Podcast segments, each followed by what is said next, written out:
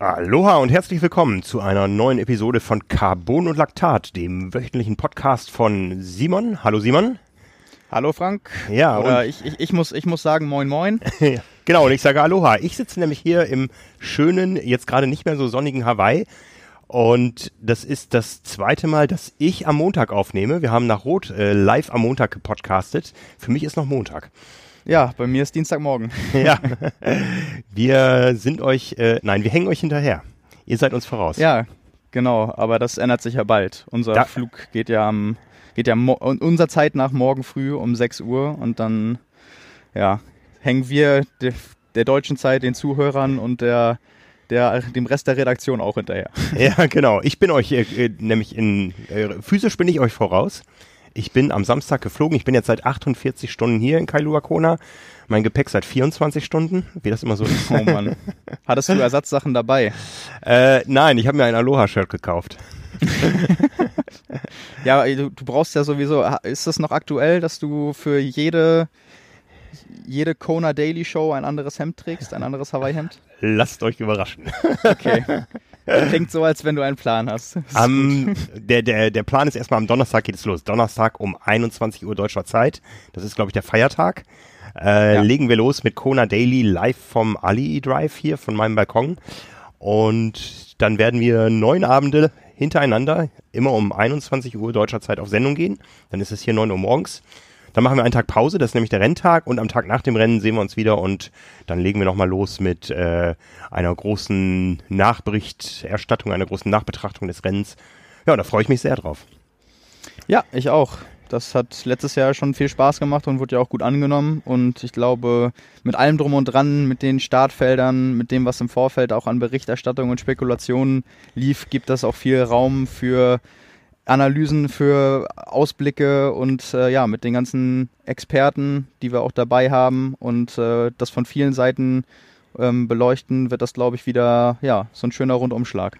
Das denke ich auch. Allerdings regnet es momentan in unserem Studio. Wenn ich so rausgucke. Das ist, das, das ist nicht gut. Hier auch. Also Hamburger Wetter. Ich habe heute schon einmal gesagt, äh, jetzt in Anbetracht des Wetters hier freue ich mich noch viel mehr äh, auf Hawaii, aber wenn das jetzt da drüben auch regnet, dann ist, naja, Ja, aber hier tut's das bei 25 Grad, also von daher. das ist angenehmer Regen. Ja, ich habe eben übrigens äh, noch das Fenster zugemacht. Ich habe gedacht, so viel Meeresrauschen und Hula-Musik im Hintergrund ist nicht unbedingt äh, verträglich für die Seele des Podcast-Hörers, der gerade in Deutschland sitzt. Ja, das stimmt. Das äh, war sehr einfühlsam von dir. Ja, aber wir haben tatsächlich auch Leute, die äh, wegen unseres Podcasts hier sind. Heute hat mich Roland angesprochen, sagte, er ist unser größter Fan. Roland ist äh, als Tourist hier und schaut sich den Ironman am nächsten Wochenende an, übernächsten Wochenende. Und ähm, seine Frau sagte, ach ja, die Stimme kenne ich doch. Ja, ja das höre hör ich, oder du, du ja sicherlich auch, das hören wir auch äh, immer mal wieder öfter. Ich freue mich, ich freue mich jedes Mal. Also ich hätte vorher, vor dem Podcast und vor dem ganzen Projekt auch nicht gedacht, äh, dass das mal irgendwie so eine Ausmaße annimmt. Aber es ist ja schön. Also wenn, ich, ich wurde ja auch, habe ich ja auch im Podcast mal erzählt, in äh, Dänemark mal nur an der Stimme erkannt, als ich mit dem Rücken zu der Person irgendwie beim auf der, oder vor der Schwimmstrecke stand und dann laut überlegt habe, welche Bojen ich denn wie umschwimmen muss. Und der ist dann auf mich zugekommen, weil er meinte, ja, die Stimme habe ich irgendwie erkannt. Du bist doch Simon. Ich so, ja, hi. Also das, ähm, ja, das ist schon, schon ganz witzig. Ja, nee, aber- ist ja, ist ja, ist ja auch cool, dass es, ähm, also gibt ja auch schlimmere Orte nur zum Urlaub machen. Also man muss ja auch nicht zwangsweise qualifiziert sein, um da eine schöne Zeit zu haben. Ja, das ist wohl wahr. Ne? Haben wir ja auch ohne Quali. Ja, ich werde das ändern. ja, nee, aber das hat mich auch richtig motiviert heute Morgen. Ne? Und da habe ich gedacht, jetzt äh, weiß ich, warum ich hier bin. Ja, das ist, äh, das ist auf jeden Fall immer eine schöne Sache, so die Wertschätzung auch mal direkt zu erfahren, weil ich meine, wir beide sprechen da jetzt und in dem Moment zwar nicht, weil es hier nicht live ist, aber irgendwann hören das ja doch schon eine beträchtliche Anzahl mittlerweile von Menschen. Und wenn man so selbst im Raum sitzt und aufnimmt oder wir beide sonst zusammen, dann ist einem das gar nicht so richtig bewusst. Äh, Und wenn man dann in echt mal die Leute sieht, die das hören und die das auch äh, hoffentlich dann gut finden, dann äh, merkt man so, ah, okay, die gibt's wirklich. Das sind nicht irgendwelche Bots, die das anklicken, da gibt es genau. echt Leute, die sich darauf freuen und äh, das ist natürlich dann umso schöner. Ja, ja. ich war neulich, habe ich das erzählt, als ich in Nizza war, ähm, da war ich ähm, auf der Expo bei einem Aussteller und die sagten, ey, ich habe dich gerade sechs Stunden ertragen müssen, jetzt stehst du auch noch hier. Die waren nämlich aus, ähm, aus Zell am See rübergefahren mit dem Auto und haben ja. ein paar Podcast-Folgen nachgeholt und habe ich nur gedacht, ihr Armen. Ja, das, das, war, ja, das war ja sowieso ganz cool in der, in der Gruppe. Das ist ja, das können wir jetzt quasi als wöchentliche Rubrik einwerfen. Äh, da wird ja wirklich immer alles Mögliche diskutiert und das ist ja auch gut so, so war es ja auch angedacht und äh, gibt ja auch für uns Anreize, worüber wir dann in der nächsten Episode sprechen können oder konkretere Fragen rausnehmen können. Also schon mal nochmal oder nochmal vielen Dank dafür. Äh, ist auch für uns eine sehr bereichernde Sache und für den Podcast allgemein. So war es ja auch gedacht. Und da haben ja auch Leute geschrieben, ja perfekt, äh, der Podcast mit Ruben C. Punktke eine Stunde 40, unsere Carbon- und Laktatfolge irgendwie eine Stunde 20. Äh, hat jemand geschrieben, dann perfekt für meinen Drei-Stunden-Lauf am Wochenende. also das ist, äh, ja, ich kenne das ja auch von mir, aber sonst so mit, mit Hörbüchern meistens auch, aber dann drei, drei Stunden äh, Triathlon-Talk ist auch, ja. Ah, da, da, da kommt gerade Neid auf bei mir. Freut mich tatsächlich, wenn es Leute gibt, die das machen. ja, ja. Ich bin auch heute gelaufen. Ich bin auf drei Kilometer gekommen. Und die Achilles-Szene hat nichts gesagt. Das fand ich richtig gut. Aber danach erstmal zwei Stunden nachschwitzen. Ja, ja, äh, Akklimatisierung ist dann das nächste Thema, ne? genau, genau. Ich bin dann, ich bin dann anschließend ins äh, Fitnessstudio dieses Hotels gegangen. Das ist äh, genauso groß wie mein Zimmer. Das ist nämlich genau auf der gegenüberliegenden Seite. Ähm, ja. Allerdings 15 Grad kälter, runtergekühlt und bin da auf die Black Roll gegangen. Ja, äh, es hat äh, das Schwitzen nicht vermindert. Ne? Das ja. ist immer so, irgendwie, man kommt hier an und denkt, ach, so warm ist es jetzt doch irgendwie nicht. Und dann läufst du einen Kilometer und dann denkst du nur, boah. ja, ich bin, ich bin schon gespannt. So viel, äh, ja, wobei ein paar Tage sind es dann doch noch mit Jetlag und Hitzeanpassung, äh, weil wir machen ja auch noch Sport am Wochenende. Ich weiß nicht, ob du, du läufst auch beim Pathrun? Äh, wahrscheinlich nicht, nein. Also, äh, okay. wie gesagt, ich muss mich langsam wieder ans Laufen gewöhnen. Das hat eben gut geklappt. Aber ich habe entdeckt, es gibt noch einen weiteren Lauf am Samstag. Du kannst zweimal laufen. Du kannst zwei Wettkämpfe laufen am Samstag. Ja, ich bin, ich bin ja schon angemeldet. Du bist schon angemeldet. Ich habe es vorhin schon in unsere Teamgruppe gestellt. Du warst der Erste. Genau fünf, fünf Minuten später war meine Anmeldung raus. Der Glow Run, äh, das habe ich hier noch nie gesehen. Der Glow Run geht über fünf Kilometer, genauso wie der Path Run. Da gibt's ja den Fünfer und den Zehner, der ist vormittags. Der Glow Run ist abends im Dunkeln und man wird äh, behangen mit lustigen äh, Leuchtesticks. Und dann ist da Live-Musik und so weiter. Und der Streckenplan, ich glaube, es gab noch nie einen 5-Kilometer-Lauf mit so vielen Ecken und Kurven. Ja, das ist, äh, das ist gar nicht so schlimm. Ich hatte ja nämlich erst die Vermutung, dass es so, so wie diese Color Run Serie in Deutschland ist. Kennst du das? Ja, ja. Mit den, mit den Farben und dass es quasi gar nicht so, also dass es mehr um das Erlebnis geht und nicht um die sportliche Wertigkeit. Und dann habe ich so, habe ich die Beschreibung durchgeguckt und dann war ein Absatz äh, in it to win it Fragezeichen. äh, man kann auch auf Zeit laufen und die ersten drei kriegen Preis. Da dachte ich so, okay, es geht doch um Sport. Ich registriere mich. und jetzt äh, ja, dann Samstagmorgen äh, Hawaii-Zeit, 10 Kilometer, abends 5. Aber ich freue, also das ist, wird ja wahrscheinlich auch schon dunkel sein und dann mit den, äh, mit den ganzen Leuchtsachen, das stelle ich mir schon, schon witzig vor. Siehst du ja Aber nichts von. ja, mal, mal sehen. Ich glaube, äh, ja, ja, mal, mal gucken. Auf jeden Fall war, war so mein Gedanke, sobald die Rennwoche beginnt, kann ich ja mehr oder weniger eine bis anderthalb Wochen erstmal gar nicht trainieren. Ja. Dann kann ich, dann kann ich am Samstag nochmal einen schönen Reiz setzen. ja, ja. Ja, ach, das war abends mache ich auch mit. Es gibt nämlich eine im Dunkeln leuchtende Medaille und die will ich unbedingt haben. Ja, sehr gut. Fünf Kilometer kannst du ja auch äh, als lockeren Dauerlauf durchmachen. Ja, das wird schon gehen. Ja. Morgen bekomme ich erstmal ein Leihrad und das wird dann auch nochmal ausgiebig getestet. Dummerweise ja, äh, Leih, Leihrennrad oder einfach eins, womit du von A nach B kommst? Äh, nein, ein Leihrennrad. Entschuldigung. Ja, sehr gut. Du hörst, ich, ich habe immer noch Husten.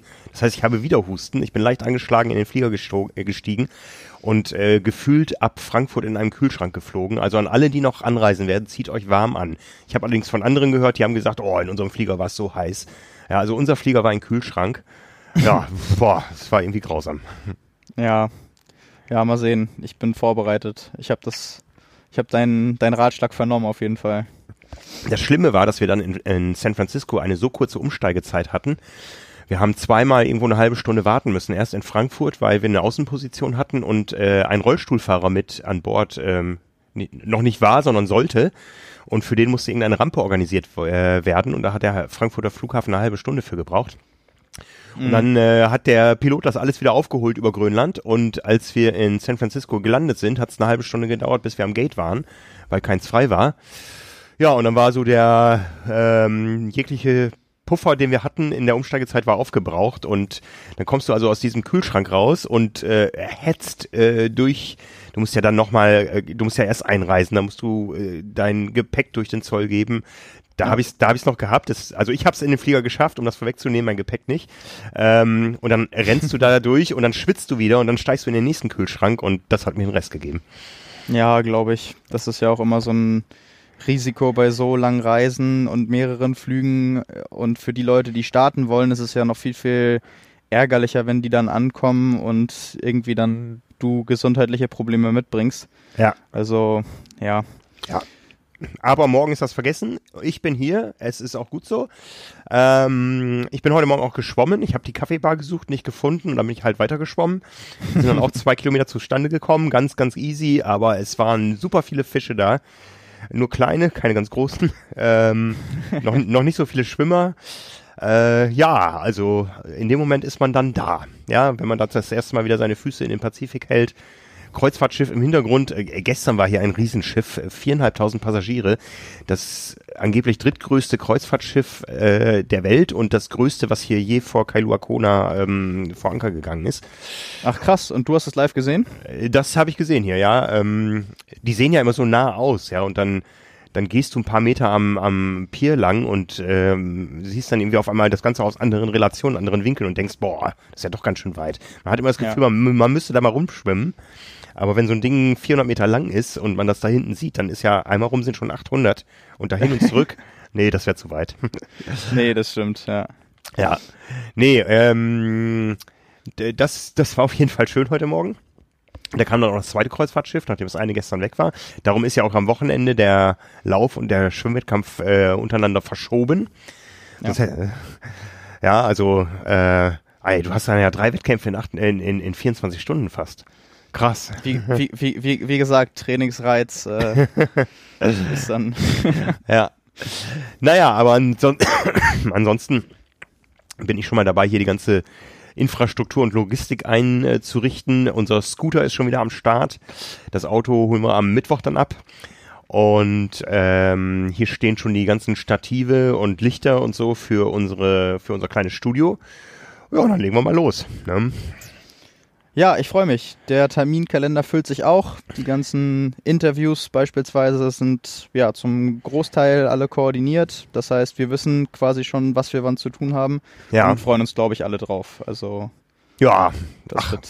Hoffentlich nehmen uns das die Leute jetzt nicht krumm, dass wir die ganze Zeit erzählen, wie toll es denn wahrscheinlich auf Hawaii äh, ist, während sie jetzt in den Herbst reinrutschen in Deutschland. Aber äh, es sollen ja alle davon profitieren, indem wir möglichst äh, schöne Inhalte auch produzieren, die alle so ein bisschen damit hinnehmen und so ein bisschen das Gefühl auch vermitteln. genau. Wenn wir, wenn wir das nur ansatzweise schaffen, dann können wir, glaube ich, zufrieden sein. Ja, ich glaube, das, das haben wir über die Jahre schon, schon immer ganz gut hinbekommen, dass wir eben auch ein bisschen Hawaii-Flair und eben nicht nur, nicht nur Herzfrequenzen hier übermitteln. Ähm, und Ja. da machen wir dieses Jahr so weiter, ja. Also ich bin immer wieder gerne hier. Für mich ist es jetzt das 22. Mal und das 19. Mal in Folge. Jedes Jahr im Oktober. Und es ist wirklich so, ähm, ich hatte im letzten Jahr auch das gleiche Zimmer hier. Ich bin hier reingekommen und es war ein Gefühl, als wenn ich gestern erst rausgegangen wäre. Ne? Es ist alles so vertraut. Ähm, man sieht auch so bekannte Gesichter. Also gestern Abend waren wir essen äh, mit, mit dem Team von Hannes Hawaii Tours und ähm, die Bedienung, die kannte ich. Der, der, der Typ, der war, der hat vorher irgendwo anders gearbeitet. Ich weiß nicht woher, aber gesehen habe ich den schon mal. Ne, Das ist irgendwie so der, total lustig, ne? Und ja, es ist eigentlich alles beim Alten. Was, was die Triathleten wohl am meisten äh, schockt, ist, der Kona Pool hat geschlossen. Ähm, ich weiß nicht, ob wir schon mal kurz darüber berichtet hatten. Das äh, ist nämlich seit März schon der Fall. Da ist ein Sandfilter kaputt. Und ich habe gedacht, das wäre eine Sache von ein, zwei Wochen, den zu reparieren, weil wahrscheinlich irgendwelche Ersatzteile vom Festland kommen müssen oder so. Aber der ist immer noch geschlossen. Steht ein großes Schild dran, liebe Ironman-Athleten, wenn ihr trainieren wollt, ihr könnt entweder eine halbe Stunde nach Süden fahren, da gibt's den nächsten, oder hier an der Palani Road gibt's ein Fitnessstudio, aber das kostet 60 Dollar die Woche. Oder es so machen wie Lucy Charles Barclay und sich einen Endless Pool ins äh, ja, Apartment stellen oder auf die Terrasse. Ich weiß nicht, wo sie untergebracht ist. Auf jeden Fall Krass. hat sie mit grandiosem Ausblick jetzt einen Endless Pool da stehen und muss Krass. sich zum Schwimmen dann gar nicht mehr bewegen. Ich habe ja schon gesagt, es gab ja auf der Expo immer diesen Endless Pool. Ja. Da war ja vielleicht die Überlegung, da können sich die Profis dann ja abwechseln. Dann können die sich immer für eine Dreiviertelstunde, gibt's dann so ein, äh, ja, so, ein- so einen Zeitplan und dann kommen die Profis nacheinander weg. Ähm, kommt da so eine Schlange aus Jan Frodeno, Patrick Lange, Sebastian Kienle, alle warten darauf, dass sie eine Dreiviertelstunde im Endless Pool schwimmen können. Nein, aber ähm, Lucy Charles Barclay tatsächlich, äh, ja, wahrscheinlich das im Vorfeld irgendwie gesagt bekommen oder gewusst und sich dann einen Endless Pool organisiert, der jetzt auf der Terrasse steht. Das kann man bei ihr auch auf dem Instagram-Account sehen. Krass. Ähm, und ja, mit grandiosem Ausblick. Also ich glaube, zur Seite atmen war noch nie so schön wie momentan bei ihr. Es ist äh, will, die ja. jetzt, will die jetzt den Overall-Schwimmrekord von, von Jan Silbersen knacken oder? ja, das hat das hat ja Josh Amberger angekündigt. Das hat er angekündigt, ja. Das freut den Jan auch gar nicht. Ja, das, das glaube ich. Ähm, ja, was sich so ein bisschen daraus ergeben könnte, das kann ich an der Stelle jetzt einmal noch ankündigen. Ab heute, wahrscheinlich deutscher Zeit, nachmittags, abends, ist äh, die große Favoritengalerie online. Ich habe äh, 25 Profis, erstmal im Männerfeld, die Frauen kommen dann morgen, äh, unter die Lupe genommen und ja, äh, am, Ende, am Ende ist es sehr viel Text geworden, aber zu jedem so ein bisschen äh, die Chancen herausgestellt, den Saisonverlauf, die Stärken und Schwächen, die Historie auch, bei jedem, der wievielte Hawaii-Start es ist ähm, und so ein bisschen ja, in die Glaskugel geschaut. Also 25 äh, Favoriten im Check und genau, glaube ich, dann so, so wirklich zu den Charakteren alles, was man für den 12. Oktober dann wissen muss. Ähm, ja, eine von, in den letzten zwei Jahren auch immer der bestgeklicktesten Galerien. Und ja, glaube ich, so ein bisschen was, wo man sich dann auch reinfuchsen kann und auch ein bisschen mehr Zeit als fünf Minuten mit verbringen kann, weil das dann am, am Ende doch relativ viel zu lesen ist. Ja, Ähm, du hast auch aber- mehr als fünf Minuten da reingesteckt, ja. Also ich habe das ja äh, schon schon den einen oder anderen Blick habe ich ja erhasch- erhaschen dürfen da drauf. Da steckt wirklich Ja, Arbeit drin, ne? Ja, das, das war die vergangenen Jahre auch so. Ich habe aber immer gesagt, auch wenn es viel Arbeit ist, ist es eine der schönsten Aufgaben, die ich immer habe, weil mir das ja auch wirklich Spaß macht. Also bei jedem dann nochmal so zu gucken, wie waren die Ergebnisse dieses Jahr, wie waren so die Hawaii-Resultate der vergangenen Jahre, wo liegen die Stärken und Schwächen, was könnte das für den Rennverlauf bedeuten. Äh, das macht mir auch einfach viel Spaß. Und Ja. äh, dementsprechend, wer was damit anfangen kann, es sind jetzt mit allen 25 Athleten 60.000 Zeichen geworden. Wir denken ja immer in, in Zeichen in der Redaktion. Also es ist schon äh, relativ viel, aber wie gesagt, hat mir viel, auch viel Freude bereitet. Und ja, ich hoffe, dass es dann auch äh, wieder so gut angenommen wird. Wie gesagt, ab heute dann online, morgen die Frauen. Ähm, genau, Zumal- und dann weiß man, glaube ich, ziemlich viel über die Leute. Ja, zumal das ja auch ein, äh, ein ganz neuer Konsumgenuss sein wird. Ähm, man kann sich also durchswipen durch die 25 Athleten. Wir haben ja letzte Woche schon erwähnt, es hat dann doch noch äh, eineinhalb Tage länger gedauert als geplant, bis die Seite online war, aber die neue Trimac ist online.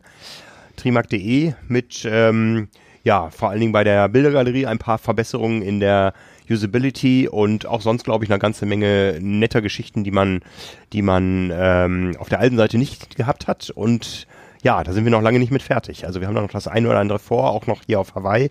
Lasst euch da überraschen. Ja, genau. Also erstmal bin ich da auch äh, froh, dass es alles geklappt hat. Und ähm, ja, dass wir auch so eine schöne Lösung für uns und vor allem auch für die User gefunden haben, sowas einzubinden. Denn das ist, glaube ich, für alle Beteiligten jetzt wirklich besser als vorher. Ja, das denke ich auch. Ja, wie waren wir da hingekommen? Über den geschlossenen Kona-Pool, äh, Genau. was, was auch geschlossen hat und äh, das erwähne ich auch nur, weil es auch wieder mit Sport, mit Laufen zu tun hat. Baba Gumps gibt's nicht mehr. Man kann sich nicht mehr in die Schuhe von Forrest Gump setzen auf die Bank. Äh, das hat geschlossen. Wie kam es dazu, weißt du das? Äh, nee, das ist wohl schon seit dem Jahreswechsel zu und äh, kommt was Neues rein. Kai macht Ah, ein okay. Restaurant, Restaurant auf, wer auch immer Kai ist. Ja. Ähm, ansonsten, ja, ist hier das übliche Kommen und Gehen. Im ehemaligen Lava Java hängen die Jalousien runter. Das neue Lava Java ist ja viel schicker und viel schöner geworden. Der Beachvolleyballplatz daneben ist gerade frisch renoviert. Ähm, was aber, Entschuldigung, vor allem auffällt, dieses Jahr auf Hawaii ist, dass sehr viele Autos und Motorrad, äh, Motorräder und, und äh, Scooter hier rumfahren mit äh, riesigen Flaggen. Und ähm, wenn man sich das genau anschaut, dann weiß man, das eine ist die hawaiianische Staatsflagge. Aber äh, wenn man dann nochmal genauer hinschaut, äh, merkt man, irgendwas stimmt da nicht. Die ist nämlich in der Regel auf dem Kopf aufgehängt. Falsch rum. Ähm, die hawaiianische Flagge hat nämlich ein Union Jack integriert, so im oberen Viertel. Und das ist jetzt zum unteren Viertel geworden. Irgendwie, äh, ich habe das kurz äh, recherchiert eben, äh, um damit die Freundschaft zu Großbritannien auszudrücken. Was weiß ich, James Cook und so weiter. Ob das damit zu tun hat, nehme ich mal an. Mhm. Aber indem man die Flagge nun falsch rum aufhängt, ähm, setzt man ein Protestzeichen. Und das tun hier sehr, sehr viele. Und der Hintergrund ist, äh, da haben wir auch schon drüber berichtet hier im Podcast, ähm, der Streit um den Mauna Kea. Ah, okay. Ja, die äh, Straße ist weiterhin geschlossen, ist blockiert von Einheimischen. Und man sieht hier wirklich äh, überall in der ganzen Stadt, ähm, dass das Thema polarisiert.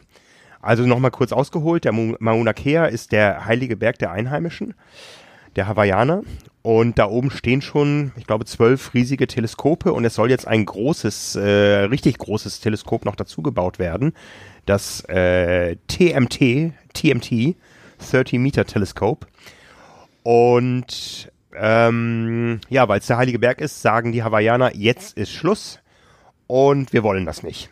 Ja, und der Protest äh, dagegen, der ist hier eben überall sichtbar. Ähm, hier werden meistens zwei Flaggen gehisst. Einmal die hawaiianische Staatsflagge auf dem Kopf und die Flagge des alten hawaiianischen Königreichs, was es bis Ende des äh, 19. Jahrhundert, Jahrhunderts gab. King mhm. Kamehameha und so weiter. Ja, alles äh, oft gehört in, in Triathlon-Kreisen. Ähm, und ich weiß nicht, ob das so ein, so ein, so ein kleiner Funken einer Unabhängigkeitsbewegung ist oder so. Die äh, ähm, USA haben ja Hawaii Jetzt sehe ich wieder ein Auto. Da. Ich kann ja hier direkt auf den Ali Drive gucken. Äh, und da fährt im Dunkeln ein Auto mit einer riesigen Flagge hinten dran. Ähm, Ach, krass. Seit 1959 ist Hawaii ja Bundesstaat der USA. Ob, ob, ob die Leute selbst das nicht wollen, aber es ist zumindest ein Protest äh, gegen die Leute, die den Hawaiianern hier irgendwas aufdrücken. Und jetzt bin ich sehr ja. gespannt, ob das auch Auswirkungen auf das Rennen haben wird, ob man irgendwo Proteste sehen wird, ja, ob äh, am Ende nicht nur die Straße zum Mauna Kea gesperrt wird, sondern der, der Queen K Highway. Keine Ahnung. Äh, es sind zumindest nicht wenige, die hier ähm, Farbe bekennen, aber man sieht auch, und das ist dann der Unterschied, also man sieht hier, wenn man den Ali Drive, ich bin heute mal runtergefahren, ähm, entlang fährt, da sieht man andauernd diese Fahnen an Autos, an Häusern ähm, auch, auch Schilder irgendwie an den Straßen, äh, No TNT. Aber wenn man hier dann in Downtown ist, ähm, da sieht man manchmal in äh, Fenstern von Geschäftshäusern äh, TMT Yes. Ja, also das, das meine ich eben damit. Äh, es polarisiert durchaus. Mhm. Ähm, die Betreiber der Observatorien sagen äh, auch, äh, wir stecken hier so viel Geld in die Bildung, ähm, ihr habt doch auch was davon. Also es ist ähm, ein heißes Hin und Her. Und ich habe damit persönlich Berührung bekommen, weil ich heute, du kennst meine zweite Leidenschaft neben Triathlon, ich habe mein NASA-T-Shirt heute angehabt, völlig unbedarft. und ich bin darauf angesprochen worden. Von einer einheimischen Frau, die das aber gut fand, dass ich das trage. Was hat sich dann für ein Gespräch entwickelt? Also äh, das war relativ, für, relativ kurz auf dem, auf dem Supermarktparkplatz äh, so. und die sagte, oh, NASA, uh, we like it. Ah, okay. Ja, also ja. ähm, ich nehme an, das hatte den Zusammenhang, ähm, dass da oben ja auch die NASA aktiv ist, äh, mit äh, auch mit Funkstationen und so weiter. Und ähm, ja, ich bin sehr gespannt. Also für alle Touristen, die dieses Jahr nach Hawaii kommen und hier was sehen wollen, der Mauna Kea ist gesperrt. Ähm, das Waipio Valley ist auch gesperrt. Das ist so ein Tal, das ist ziemlich weit weg von hier, hinter Hilo. Ähm, da lassen die Einheimischen wohl auch keinen rein. Ist auch ähm, so, ein, so ein kultureller Ort. Und aktive Lava gibt's auch nicht zu sehen. Also zumindest heute nicht. Kann sich jederzeit ändern. Aber äh, ja, man muss sich andere Highlights suchen. Hier gibt's ja noch ein großes Meer rundherum, wo man viele Dinge machen kann. Ähm, ich weiß gar nicht, wo die ganzen Kreuzfahrttouristen heute hingefahren wurden. Und gestern. ja, also es, es wird auch ohne Vulkan, ob äh, mit Observatorien drauf oder, oder mit Lava drunter, wird's hier nicht langweilig. Ja, das auf, das auf jeden Fall nicht. Schade ist es ja trotzdem. Also gerade für, für alle, die zum ersten Mal da sind und eventuell ja auch zum einzigen Mal, ähm, die das noch nicht gesehen haben und dann noch nicht äh, auf dem Manua Kea waren, das ist natürlich blöd, dass es ausgerechnet in dem Jahr für die Leute dann jetzt nicht die Möglichkeit gibt. Ja, ja. Äh, so mit dem einzigen Mal fällt mir gerade eine Geschichte ein. Ich saß im Flieger neben ähm, einem anderen Frank, der auch Arzt ist. ähm, ein paar Semester älter als ich, ähm, äh, aus dem Ruhrgebiet und der erzählte mir seine Geschichte. Der ist im letzten Jahr hat er sich qualifiziert, war hier und ist äh, zwei Tage vor dem Rennen vom LKW überfahren worden. Ja, und hatte ziemlich viel äh, Hautverletzungen und konnte dann eben nicht starten. Und er hat es dieses Jahr wieder gepackt und hat gesagt, ich will das Ding aber nochmal zu Ende bringen hier. Er ist wieder dabei. Ach, krass. Ja, hat so ein bisschen Parallelen zu den beiden Unfällen aus 2017. Tim Don. Ja, ja. Tim Don vorm Rennen oder drei, drei, Tage vorm Rennen, Matt Russell im Rennen. Ja. Ja, das ist auch, wer, wer schon mal auf dem Queen K gefahren ist, weiß auch, wie sowas zustande kommen kann. Das ist äh, nicht ganz ungefährlich. Ja. Stichwort Matt Russell. Stichwort Matt Russell. Ähm, ja, genau. Dann kommen wir mal zum vergangenen Wochenende, denn es war immer noch, ja, viel los, auch teilweise für die Leute, die in zwei Wochen auf Hawaii starten. Ja, ja, krass, ähm, ne? Hm. Und, und, und tatsächlich auch auf verschiedenen Distanzen. Also man weiß ja so ein bisschen, es ist eine bewährte Methode, vielleicht zwei Wochen vor einer langen Distanz äh, noch eine Mitteldistanz zu machen. Also das ist ja gar nicht so ungewöhnlich und ja, für die, für die Profis, da haben die ja auch nicht lange dran zu knabbern.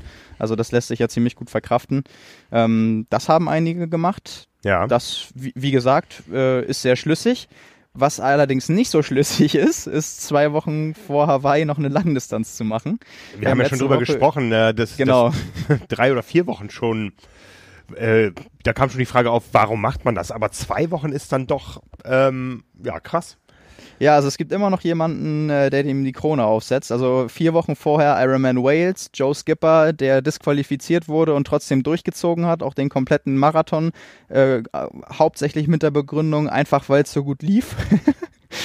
ähm, und da haben sich schon viele gefragt, okay, ähm, lässt man da nicht zu viele Körner, gerade wenn es halt um nichts mehr geht. Ne? Also wir haben das ja diskutiert. Dann eine Woche später, drei Wochen vor Hawaii, kam Cameron Wolf und hat richtig einen abgeliefert, sich dann auch fürs nächste Jahr qualifiziert, aber der will ja in erster Linie auf Hawaii performen.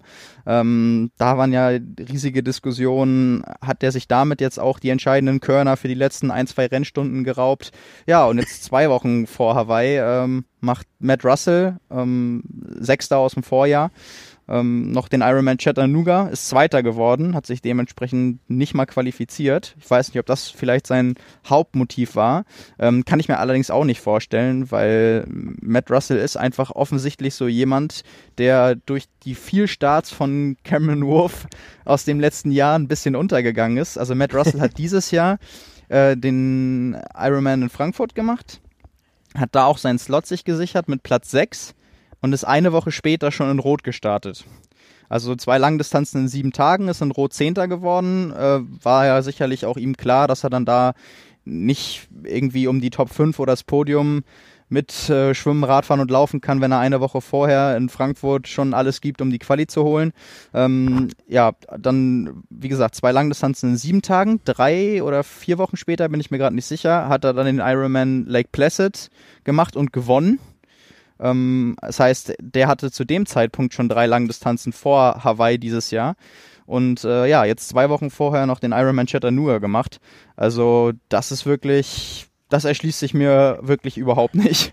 Also ich, ich weiß wirklich nicht, aus welchem, mit welchem Motiv man sowas macht. Weil das kann einfach, das kann der Performance auf Hawaii nicht förderlich sein. Nee, nee, also irgendwann ist, äh, irgendwann ist eine Grenze überschritten.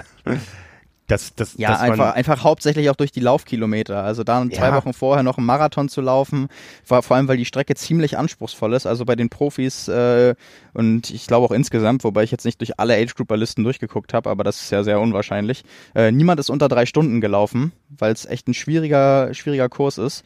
Und ähm, Matt Russell drei Stunden sechs, äh, der Gewinner Sam Long auch drei Stunden sechs. Und ja, wie gesagt, für Matt Russell dann nicht mal in Anführungszeichen der Slot fürs nächste Jahr. Den hat sich äh, Sam Long gesichert. Das ist ein erst 23-jähriger US-Amerikaner, der ja jetzt dann nächstes Jahr seinen ersten Hawaii-Start vor der Brust hat. und für den das absolut das größte Highlight seiner bisherigen und ja jungen Karriere war. Ja. Und von dem man auch äh, sicherlich in den nächsten Jahren einiges hören wird. Also sehr starker Radfahrer, schon mit seinen 23 Jahren. Und ja, das äh, bisher beste Rennen und der größte Sieg seiner Karriere. Neuneinhalb Minuten vor Matt Russell, das ist schon, schon eine Ansage. Nicht schlecht. Man, ja, kann, bei den Männern, man kann auch mit, zwei, Äh, mit 22 in Ironman Hawaii gewinnen. Ich habe gerade eine Aufstellung gemacht, äh, auch Ja, genau. auf der Website. Äh, zwischen 22 und 38 Jahren alt waren die bisherigen Hawaii-Sieger. Wobei die ganz jungen, ähm, das sieht man auch in der Grafik ganz gut, äh, die, die ganz jungen Sieger waren eher so in den ersten Jahren am Start. Ich glaube, mit äh, zunehmender Entwicklung des Rennens äh, waren es dann doch auch eher die erfahrenen Athleten, die das Rennen gewonnen haben. Und wie gesagt, die ältesten Sieger bisher, 38 Jahre, Natascha Bartmann bei ihrem letzten Sieg und ähm, Craig Alexander bei seinem letzten Sieg. genau, und äh, ein Sieg von Jan Frodeno, der ach, auch mit mittlerweile 38 ist, würde bedeuten, er ist der zweitälteste, weil Craig Alexander war, wäre dann zu dem Zeitpunkt 23 Tage älter gewesen. Ah ich glaube, ja, es waren, okay. waren drei, ich glaube, es waren 23. ja, Aber so um, um, um den Dreh, also irgendwie drei, drei Wochen. Also knappe Geschichte. ja. Das heißt, äh, wenn, wenn Jan Frodeno auch diesen Rekord wollen würde, müsste er nächstes Jahr nochmal antreten, auf jeden Fall.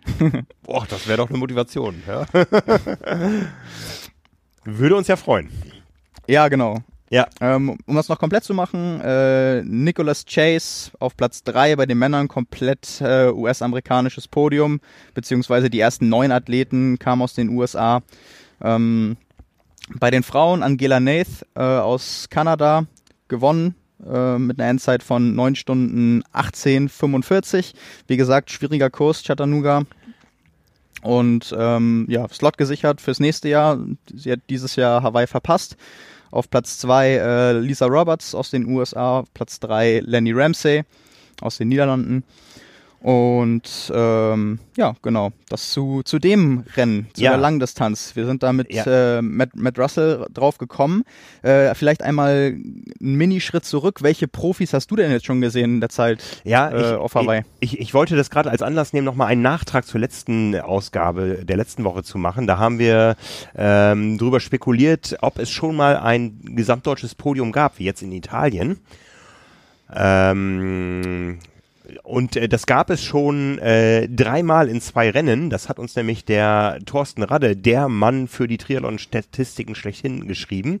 Äh, Genau, der, hat, ja. der hat uns aufgeklärt, in Frankfurt 2007 gab es einen doppelten Dreifachsieg. Äh, Timo Bracht, Michael Göhner und Frank Wittrisal bei den Männern und Nicole Leder, ähm, ähm, äh, Frau Steinbecher, wie heißt sie denn noch? Entschuldigung. Andrea, Andrea Steinbecher und Nina Eggert äh, bei den Frauen. Ähm, das waren die beiden, äh, das war der einzige Ironman bisher in der Geschichte mit sechs Deutschen auf dem Podium und es gab nochmal ein deutsches Damenpodium in Wales äh, 2011. Ähm, Liepold, Ippach und Schirsch. Genau. Ich glaube damals dann noch unter anderem Namen, ne? Äh, Möller, Möller Beranek. hieß sie. Möller, Beranek und äh, Ja, genau. Imke Schirsch hieß damals Imke Schirsch. Genau. Ja, genau. ähm, ja, ja, welche Profis hast du schon gesehen? Ich habe, ich habe Lukas Krämer, der war mit mir im Flieger, ähm, ich glaube auch mit Gepäck angekommen, zumindest mit seinem Fahrrad. Und heute Morgen habe ich äh, Jan von Berkel gesehen, der kam aus dem Wasser raus, als ich gerade reingegangen bin. Und äh, ansonsten ist es ja leider so, ich bin auch angesprochen worden heute auf der Straße, wo sieht man denn die Profis? Und da muss man ja leider sagen, das ist gar nicht so einfach. Das war früher schon mal mehr. Die verstecken sich ja ziemlich. Also ich glaube, der ein oder andere Profi geht genau einmal noch, äh, wenn es äh, richtig voll ist, morgens ähm, auf die Originalschwimmstrecke. Und ähm, die, die meiden das Gedränge, ja. Das ist anders als früher. Das sind Superstars, da will jeder ein Selfie machen und die kommen da einfach nicht weg. Und von daher ähm, Wobei ich letztes Jahr den Eindruck hatte, ich war ja letztes Jahr zum ersten Mal da, von daher du kannst da auch echt von der Entwicklung und aus der Erfahrung sprechen. Aber als wir angekommen sind, äh, im letzten Jahr war ja Sebastian Kienle beispielsweise noch äh, bei Lubosch Spielek. Da ist Lubosch dann mit dem Stand-Up-Pedal vorgefahren. Klassiker, das und, macht er immer, äh, ja. ja, gen genau. Und hinterher geschwommen dann Sebastian Kienle, Maurice Clavel, Ronny Schildknecht. Ähm, also die waren dann auch da ganz normal morgens am Pier. Und ich fand, auf dem Ali Drive hat man wirklich, ja, quasi eigentlich fast alle Profis, die ansatzweise irgendwie ähm, an den Strecken untergebracht waren und dementsprechend auch am Ali Drive irgendwo äh, laufen sehen. Aber der Vorteil da ist natürlich auch, äh, jeder hat Verständnis dafür, wenn sie beim Laufen nicht anhalten, um irgendwie ein Foto zu machen. Mhm. Da traut sie dann auch keiner anzusprechen. Da sieht man sie dann mal, aber dann sind sie auch schnell wieder weg. genau. Ähm, aber also für, für meine Verhältnisse fand ich, habe ich ähm, relativ viele Profis noch gesehen, weil die haben natürlich auch ein Interesse daran, möglichst viel auf den Wettkampfstrecken zu machen. Der, der, Unterschied ist, du, du bist ja selber immer dann pro Woche 100 Kilometer auf dem Ali E-Drive unterwegs zu Fuß. Du, du hast einfach eine höhere Chance, die zu treffen. Ja, das, das stimmt natürlich, ja. klar. Also dieser Ali E-Drive, das, das muss man nochmal äh, erklären. Ja, das ist eben eine Küstenstraße, äh, beginnt am Pier vorne, wo ähm, der Ali E-Drive dann in die Palani Road übergeht. Und das geht dann so ja, äh, rund zehn Kilometer Richtung Süden ähm, am Meer lang. Am Meer lang heißt nicht auf Meereshöhe. Es geht also stetig auf und ab, wie wir alle wissen, ähm, wie du auch wieder beim, beim Pathrun dann erfahren wirst. Und äh, ja, äh, das, das hat es ganz schön in sich teilweise. Ja. Und da siehst du alles, was Sport macht. Da siehst du äh, Läufer, da siehst du Walker, da siehst du Leute, die ihr ähm, Surfbrett über die Straße schleppen. Da siehst du äh, Skateboardfahrer, ähm, eine Menge Autos. Und da, da ist also ständig was los, ja. Und das ist so faszinierend. Äh, ich, das ist natürlich jetzt ein Phänomen dieser zwei Wochen. Also ich bin vorhin im Dunkeln laufen gegangen, weil ich mich da noch so ein bisschen deplatziert fühle. Äh, wenn ich hier so rumgucke, dann denke ich immer, ja, der, der, der Hauptunterschied zwischen denen, die sich qualifiziert haben und, und mir, der es irgendwann mal vorhat, ist, die wiegen alle deutlich weniger, die sind alle deutlich definierter. Also man merkt schon, das ist hier irgendwo ähm, ja, der Nabel der Ausdauersportwelt und es ist äh, tatsächlich eine Nabelschau. Also man läuft hier oben ohne, zumindest als Mann. Ähm, ja, das äh, lasse ich lieber. Ja, mache ich, mach ich auch nicht. Zumindest äh, bei, bei lockeren Läufen darf man das nicht machen, weil das sieht dann, das ist nicht schnell genug dann. bei, bei, bei, bei Intervallen bringt es dir noch was, weil du ein bisschen, äh, also weil man dann selbst äh, noch ein bisschen mehr Luftzug vielleicht abbekommt, direkten ja, Luftzug. Ja, ja.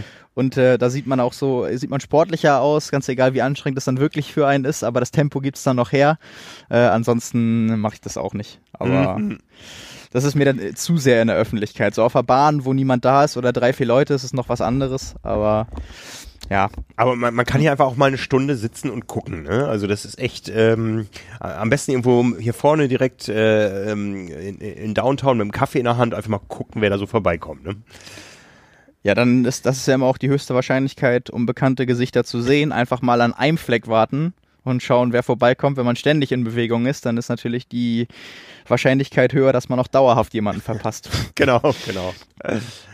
Nee, genau, aber worauf ich natürlich hinaus wollte, oder was heißt natürlich, aber worauf ich hinaus wollte, ähm, mit der Frage, welche Profis du gesehen hast. Äh, es gibt nämlich Profis, die du auf jeden Fall nicht gesehen hast äh, die die Hawaii-Quali nicht geschafft haben in diesem Jahr. Wir haben ja, ja mit ganz viel Vorlauf äh, spekuliert, was bedeutet das neue Quali-System, das Slot-System, wen erwischt es dann, wer schafft es nicht. Jetzt können wir es ja auch final, oder wissen wir es ja auch final, äh, Athleten, die dadurch ja, so ein bisschen auf der Strecke geblieben sind, von denen man gedacht hätte, also natürlich äh, meine ich damit Athleten, die sonst auf Hawaii starten würden normalerweise oder schon ja. gestartet sind. Also und, und es gibt ja es gibt ja noch eine weitere Kategorie Athleten, die sich qualifiziert haben, aber den Slot nicht genommen haben, auch im Profibereich.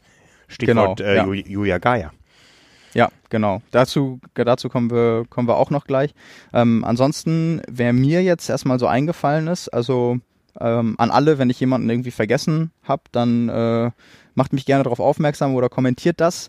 Äh, eingefallen sind mir erstmal Tim Don, ähm, der das ja in Südafrika, da kam die Frage auch letztens in der Gruppe, der es in Südafrika probiert hat, es nicht geschafft hat, äh, sich zu qualifizieren und es dabei belassen hat bei einem Langdistanzversuch und dann ja jetzt äh, in Italien versucht hat, sich frühzeitig zu qualifizieren, aber dann äh, rausgehen musste auf dem Rad. Ähm, Glaube ich auch, weil er irgendwie ge gecrashed ist oder so. Ähm, aber nichts, zum Glück nichts Ernsthaftes passiert. Ähm, Brent McMahon, der Kanadier, der jetzt am vergangenen Wochenende beim 73 Cozumel auch gestartet ist, der das Rennen auch auf dem Rad schon mal angeführt hat. Vor zwei Jahren war es, glaube ich, ähm, jemand, der mittlerweile schon viermal oder fünfmal unter der 8-Stunden-Marke war, also auch extrem starker Athlet. Äh, Nick Kastelein, der ja, Trainingskollege von Jan Frodeno.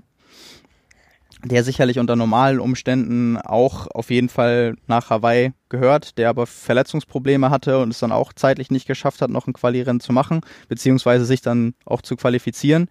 Ähm, der steht allerdings jetzt fürs Wochenende auf der Startliste und hat offensichtlich vor, das frühzeitig für 2020 zu lösen.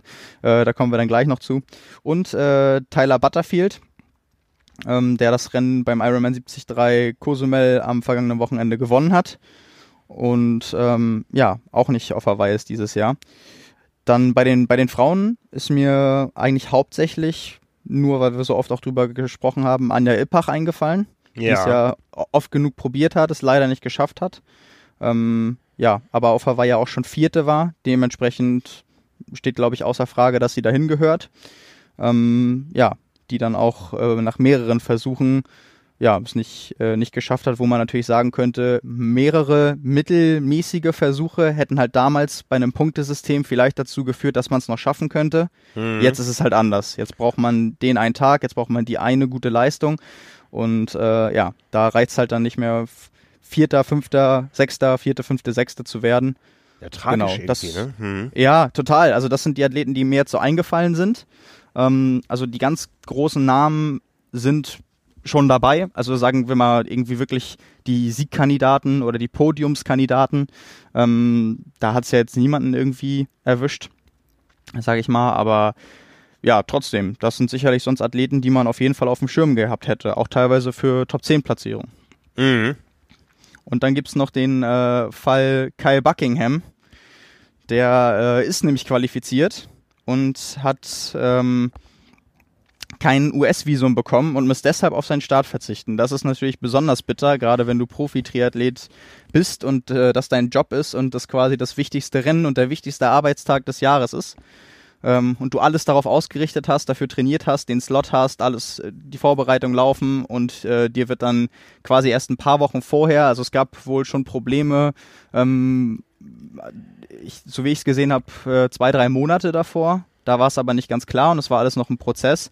Und jetzt wurde äh, vor, glaube ich, anderthalb Wochen ihm final mitgeteilt, okay, du darfst nicht einreisen, was dann gleichbedeutend damit war, dass äh, sein Hawaii-Startplatz verfällt. Krass. Das muss ja irgendwie eine Vorgeschichte haben. Ja, ich weiß nicht, ob das daran liegt, er ist ja Südafrikaner. Da scheinen wohl mehrere Südafrikaner irgendwie Probleme gehabt zu haben. Ich weiß nicht, woran das liegen könnte. Oder ich weiß nicht, woran es jetzt in dem Fall auch lag. Äh, auf jeden Fall hat Kyle Buckingham sich dann dazu entschieden, den äh, Ironman Italy und den Ironman Barcelona am kommenden Wochenende jetzt am Sonntag zu machen. Und ja, also das ist wirklich ziemlich bitter. Das ist bitter. Hm. Ja, genau. Ähm, ja, das zu diesem Thema, wer hat Hawaii verpasst bei den Profis. Und ansonsten haben wir ja noch was offen von der Kategorie Hawaii-Starter, die jetzt so ein bisschen äh, ihre Generalproben über die Mitteldistanz absolviert haben am vergangenen Wochenende. Ja, da war einiges los. Genau, allen voran würde ich mal sagen Ironman 73 Augusta. Mhm. In den USA, ähm, ja, einmal mit, mit Lionel Sanders, der quasi das ja, die, die erste große Mitteldistanz damit dieses Jahr gemacht hat. Äh, war ja lang verletzt, hat dann als erstes Rennen überhaupt einen kleinen lokalen Triathlon gemacht bei ihm um die Ecke, so ein bisschen als Trainingseinheit eine Woche vorm Ironman Mont Tremblant. Den hat er ja dann äh, eine Woche später auf Platz zwei gefinisht, sich am letzten möglichen Wochenende noch den Hawaii-Slot geholt. Und ja, jetzt äh, nach dem Trainingsblock in äh, Arizona die Hawaii-Generalprobe über die Mitteldistanz. Ähm, ja, gewonnen, ziemlich solide, so wie es erstmal nach den Splits aussieht. Er selbst hat sich danach, äh, hat auch ein, ein YouTube-Video veröffentlicht mit seinen Gedanken, einmal auf vorm Rennen und auch nach dem Rennen. Ähm, hat sich ziemlich zufrieden gegeben. Wenn man so auf die Statistik schaut, ähm, nach dem Schwimmen hatte Lionel Sanders zwei Minuten Rückstand auf die Spitze, wo unter anderem Nils Frommholt dabei war. Also das ist für ihn, denke ich, auch schon solide, weil Nils Frommholt ist äh, schon ein starker Schwimmer, der eigentlich auch immer bei den großen Rennen die Spitzengruppe ähm, erwischt. Ähm, so jemand wie Bradley Wise auch dabei gewesen beim Schwimmen. Also damit kann Lionel Sanders, glaube ich, ganz gut leben. Dann auf dem Rad, schnellste Radzeit des Tages und äh, auf die Führenden aufgefahren. Sprich, das waren Bradley Wise und Nils Frommholt.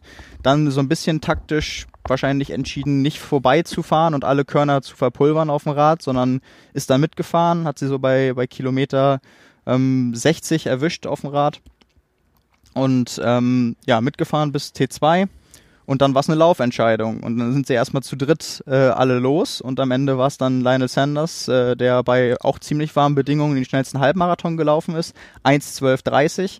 Ähm, Nils Frommholt nach äh, ein paar Kilometern mit den anderen beiden abgefallen und dann nach 10 Kilometern bei der Hitze auch ziemlich eingegangen. Äh, dementsprechend eine Minute 43 hinter Lionel Sanders Bradley Weiss, der auch ein ziemlich gutes Rennen bei der 73 WM in Nizza hatte. Und ähm, ja, auf Platz 3 dann doch relativ überraschend noch André Lopez, der ist 27. in Nizza geworden bei der 73 WM, noch ein sehr junger Athlet. Ähm, aus, aus Brasilien. Ja, und Nils Frommholt wurde tatsächlich dann auch noch äh, kurz vor Schluss oder auf der zweiten Hälfte beim Laufen von Landsmann Mark Dülsen überholt. Also Mark Dülsen auf Platz 4, Nils Frommholt auf Platz 5. Beide Hawaii-Starter, beide haben zusammen äh, in Amerika ihre unmittelbare Hawaii-Vorbereitung gemacht, also quasi Trainingskollegen, die ihr, ihre Hawaii-Generalprobe da zusammen im gleichen Wettkampf, weil es einfach naheliegend war und mehr oder weniger um die Ecke äh, absolviert haben. Ja, also was kann man so ein bisschen daraus schließen? Ich würde sagen, Lionel Sanders ist fit. Ähm, sicherlich, so wie er selbst auch sagt, äh, nicht in der besten Verfassung, in der er jemals war, aber kann mit dem Saisonverlauf und der Verletzung sicherlich damit zufrieden sein, dass er mit äh, der Fitness noch nach Hawaii kommen kann. Also dass er überhaupt den Slot bekommen hat und äh, dass er mittlerweile auch wieder in der Verfassung ist, dass er um eine, ich würde mal sagen, je nach Rennverlauf, aber um eine Top 5 Platzierung kann er wahrscheinlich sogar mitmischen. Also da wäre ich mir, ich mir sicher, wenn er beim Schwimmen das Rennen nicht schon verliert, dann ähm, sehe ich da kein Problem mit der, mit der Leistungsfähigkeit und der Einstellung, warum er, warum er das nicht schaffen sollte. Und vielleicht ist ja danach jetzt auch der Wille bei ihm umso größer äh, und die Dankbarkeit überhaupt wieder Rennen machen zu können, dass es dann ja für viele mit der Vorgeschichte dann doch noch so ein bisschen für eine Überraschung reicht. Ja, hört sich doch ich meine, im letzten Jahr ist er mit, mit, unter großem Druck hier gestartet. Jeder hat seinen Sieg irgendwo mit in Erwägung gezogen. Vielleicht ist ja. es ja eine gute Voraussetzung für ihn, wenn man jetzt ihn gar nicht so auf der Rechnung hat und er kann da deutlich relaxter rangehen. Ich glaube, im letzten Jahr waren es äh, war natürlich dieser Faktor Ernährung, er war viel zu abgemagert, äh, hat er selber gesagt, das war irgendwie ein Fehlgriff, ähm, äh, das war sicher ein Faktor, aber ich glaube, dieser Druck war auch immens groß ähm, und diese Erwartungshaltung ihm gegenüber. Vielleicht kommt er dieses Jahr besser mit klar. Ja, ja. Das, ja, das denke ich auch. Also da haben letztes Jahr sicherlich viele Faktoren mit reingespielt, auch einfach wahrscheinlich so ein bisschen Übertraining. Also das, äh, was er teilweise ja bis zwei Wochen vorm Rennen noch für Einheiten gemacht hat, äh, das macht einen ja nicht nur körperlich irgendwie müde, sondern auch mental. Und ich glaube, äh, das hat vielleicht bei ihm auch so ein bisschen dafür gesorgt, ähm, obwohl er ja eigentlich so der letzte Kandidat ist, der dem es äh, an mentaler Stärke fehlen sollte, dass er da aber vielleicht auch in den entscheidenden Momenten ein bisschen müde war. Und äh, er hat das Rennen ja quasi damals schon oder letztes Jahr schon im, im Schwimmen verloren. Da war er schon viel weit zurück, äh, also viel zu weit zurück und ist da alleine hinterhergefahren und da war es ja mehr oder weniger schon gegessen, weil er ja auch gesagt hat, er will Hawaii irgendwann mal gewinnen und er weiß, er muss es gewinnen, weil er einer der besten Radfahrer ist. Er muss die direkten Konkurrenten auf dem Rad distanzieren und er muss danach einen Marathon laufen, der schnell genug ist, äh, damit die anderen ihn einholen, aber er weiß, er wird nicht den schnellsten Marathon laufen. Also ja. er kennt ganz, ganz klar seine Stärken, er weiß, wie er das Rennen, wenn er es gewinnen will, gewinnen muss und bestreiten muss. Und die Grundvoraussetzung ist halt, dass er auf dem Rad nicht erstmal fünf Minuten aufholen muss, weil dann kommt er nicht mehr weg oder nicht mehr ausreichend weg. Dementsprechend ist das natürlich äh, für ihn extrem wichtig. Und wir haben ja darüber auch schon äh, gesprochen, was sich da für Konstellationen von den starken Radfahrern ergeben kann dieses Jahr. Ähm, das ist, das ist sicherlich spannend mit äh, Boris Stein, Andy Dreiz, äh, Lionel Sanders, Sebastian Kienle, Cameron Wolf, Andrus, Andri, äh, Andrus Starikovic. Ähm, also, dass der Rennverlauf äh, könnte extrem spannend werden. Ja, auf jeden Fall. Genau, und bei, bei Nils Frommold würde ich mal sagen, ähm, erfahrungsgemäß ist er ja nun mal ein sehr starker Schwimmer und auch Radfahrer. Also ich habe es in der Favoritengalerie, glaube ich, auch so ein bisschen aus, ausgedrückt. Oder er ist, er ist ja so ein bisschen eine Wundertüte. Also da kann äh, entweder mal so ein grandioser Tag äh, rauskommen wie beim Comeback in Südafrika dieses Jahr, wo er Zweiter geworden ist. Und äh, dann, dass dann alles passt, auch bis zum Laufen. oder dass dann beim Laufen ihm komplett der Stecker gezogen wird und es dann nicht noch irgendwie, er sich dann als Dritter jetzt beispielsweise bei dem Laufduell ins Ziel rettet, sondern er dann ja auch wirklich so hoch geht, dass ihn da noch andere, die nach dem Radfahren irgendwie sechs, sieben Minuten Rückstand hatten, überholen.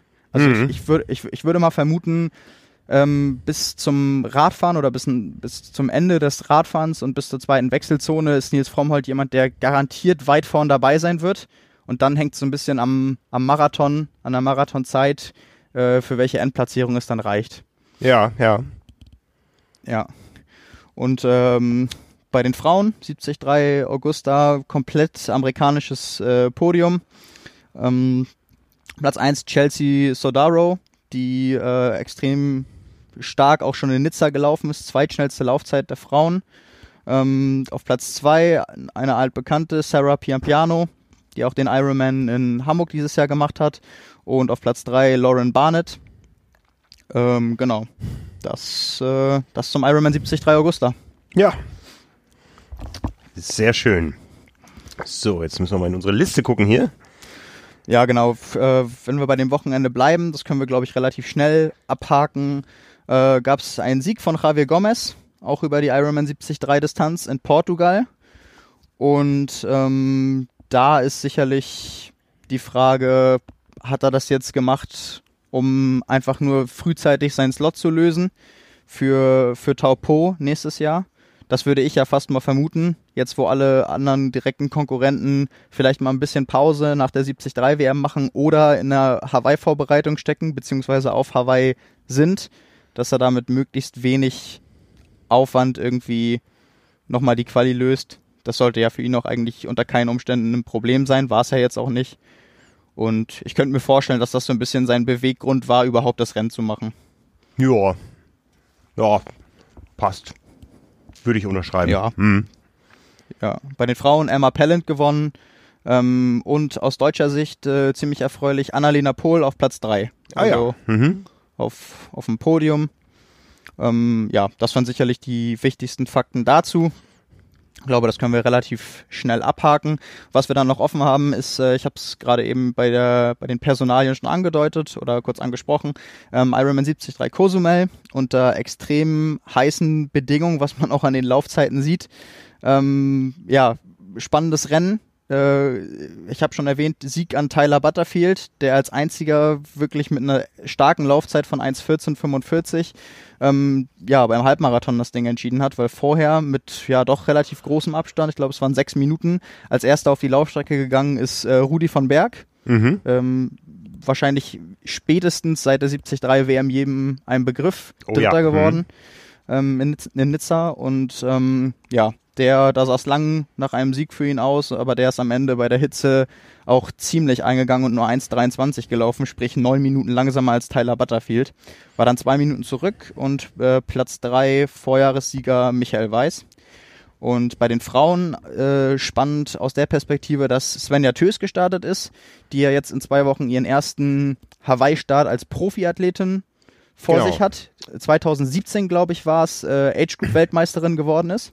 Age Group Gesamt äh, schnellste Overall sogar. Genau. Und ähm, daraufhin die Profilizenz ähm, mit Recht gelöst hat. Ja. Und ja, Zweite geworden ist in Cozumel. Was natürlich auch dafür spricht, dass sie mit den Bedingungen, wahrscheinlich hat sie sich deshalb auch das Rennen ausgesucht, ähm, ziemlich gut klargekommen ist. Also ja. das äh, lässt auf jeden Fall hoffen. Nur Ellie Salthouse war schneller. Ellie Salthouse Mitteldistanz-Spezialistin, äh, macht keine Langdistanz oder macht noch, noch nicht Langdistanz, das kommt sicherlich noch.